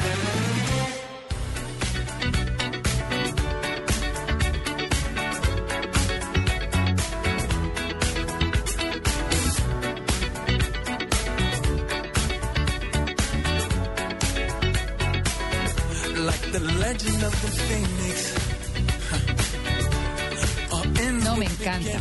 Me encanta, me encanta. Eh, ese, ese es, eh, esa es una de las ventajas de los Grammys y, y de estos premios, ¿cierto? Porque de pronto hay canciones que suenan, lo que sea, pero ya cuando se ganan un premio, cobran relevancia, hay un show bueno, una buena interpretación como fue la que se hizo de esta canción en la entrega de los premios. Y dice uno, vea, de pronto no le hemos parado tantas bolas a esta canción y cómo es de chévere, Sí. ¿cierto? Yo creo que todo... Y le da a la gente ganas de oír el álbum entero, que es una es, belleza el álbum así es. entero. Y no solo eso, a mí me dieron ganas de volver a oír la música de Chic, por ejemplo. Ah, claro. Sí, sí, porque es el, el- el mismo productor. Ustedes oyen la guitarrita, que además es el mismo guitarrista del que hacía el grupo Chic por allá en los años 70. Casi que uno podría mezclar esta canción con esas viejas canciones de, de- de ese grupo. Eh, ha sido tan exitosa esta canción que mucha gente le dio por sacar eh, parodias o versiones diferentes. Ah, sí. Entonces, buscando en internet, en YouTube, me encontré con varias de esas parodias. A propósito de eso, las estamos publicando en la red para que la gente que quiera ver y escuchar esas parodias, ahí están los enlaces, están las direcciones Ay, no, me para que las puedan mirar. fascinan. Hay ¿Sí, una espectacular y esto, eh, la, la que me incitó a hacer esto hoy fue algo espectacular. Hay que verlo. Voy Sí. a poner la, la música, digamos, pero esto tienen que verlo. Incluso lo pueden buscar, la, la pueden buscar, perdón, por Obama Get Lucky, que es como se llama la canción. Obama, ¿qué tal? Obama. Y es que hay un eh, a- algún gomoso se dio a la tarea de recoger varios de los discursos de Barack Obama y recortó palabra por palabra y armó la letra de la canción, pero mostrando a Barack Obama en discurso. Es decir, cada una de las palabras las dijo Barack Obama de verdad. Buen trabajo. Uno es va un trabajo un gomoso desocupado. Sí, Es, una, es una filigrana impresionante ese video. No es lo mismo, pero vamos a oír esa versión. Barack Obama cantando Get Lucky. Ahí está. So let's raise the bar and our cups to the stars. She's up all night till the sun. I'm up all night to get some She's up all night for good luck. I'm up all night to get lucky. Se oye hasta chévere. Todo recortado. Él no es que lo esté cantando, son recortes de pedazos de discursos y parece cantando, escuche.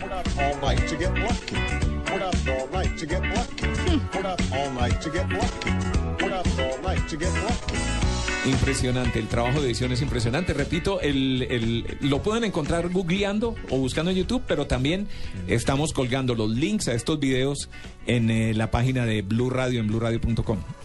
Pero bueno, la que vamos a oír ahora A es ver. una versión en mariachi. Ah. Porque es que ustedes, si tratan de interpretar ahí un poco la letra, pareciera que dice algo como Mexican Song o Mexican Lucky, que no tiene nada que ver, Ajá. ¿cierto?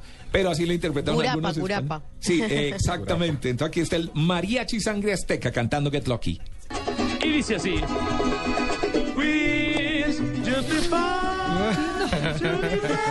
A las 4 de la mañana.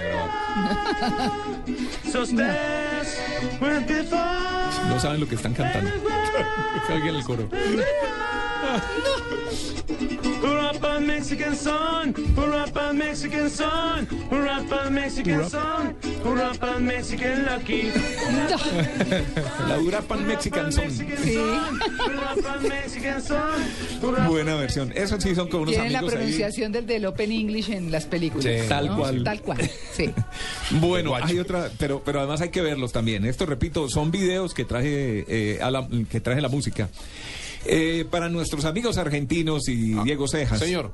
Hay una versión en chacarera. ¿Qué chacarera? No me eh, como un folclore. Ah, ya. Sí, es música folclórica argentina. Sí. Pero no se podían quedar atrás y hay esta versión en chacarera. A ver. Escucha. Ay, pero suena bonito. Sí, es bonita. No es electrónica, pero.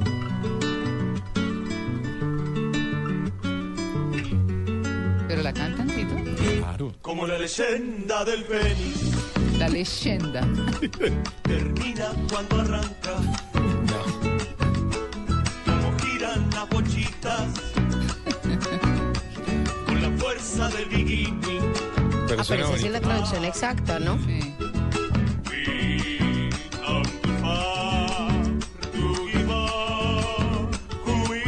¿Quién es su chiringue? Es chingui, ¿no? Chacarera. A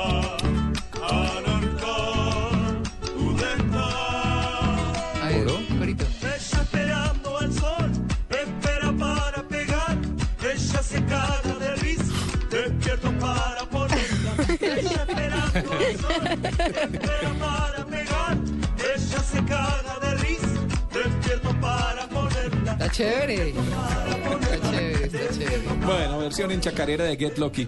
Hay muchas, eh, se van a otro género musical. Por ejemplo, hay un grupo de música regional mexicana que se llama Alacranes Musical. Sí, ellos también, además el video los muestra con sus sombreros y con su baile típico metidos en un bar típico mexicano cantando Get Lucky. Pues aquí está la versión de Alacranes Musical en regional mexicano. Ah.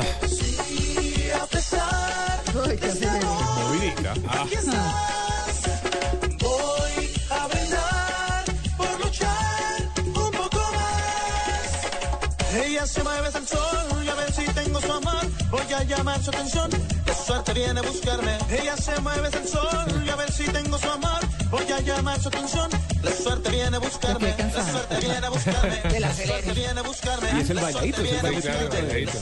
Esta es la versión previa a los tequila de los segundos que escuchamos. Sí. A las 4 de la mañana ya cantaban la otra. Sí, sí, sí. El además es banda, es música de banda, ¿no? Sí, es, sí. es el estilo de música de banda. Sí. Bueno, una más, una más. A ver. Esta es en cumbia. Ah. Sí, también la tocan en cumbia. Ahí está Get Lucky, la original de Daft Punk, pero ahora interpretada en cumbia por un grupo que se hace llamar Daft Cumbia. Ahí está. de tierra gira. La fuerza que comienza. Argentina también. Ay. Eh,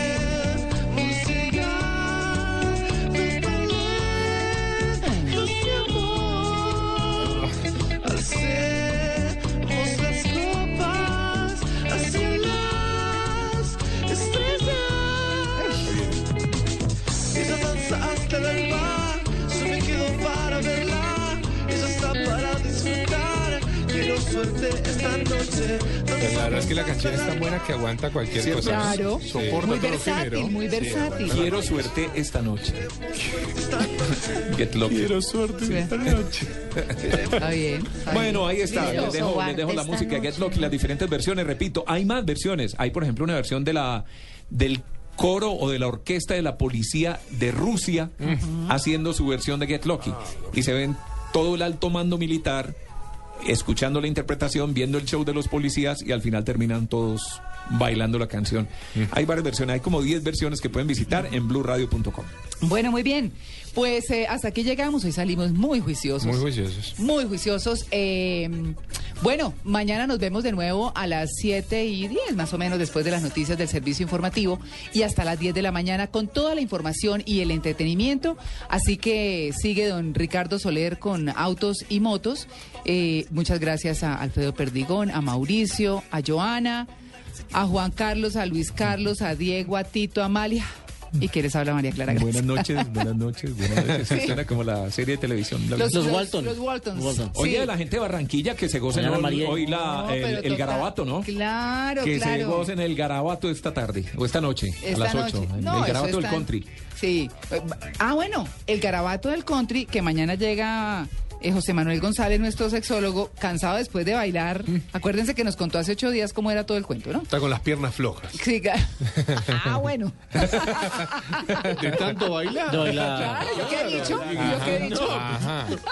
Bueno, muy bien. 10 en punto de la mañana. Nos vamos y los esperamos nuevamente este domingo con, con mucho entretenimiento. Feliz día, feliz sábado.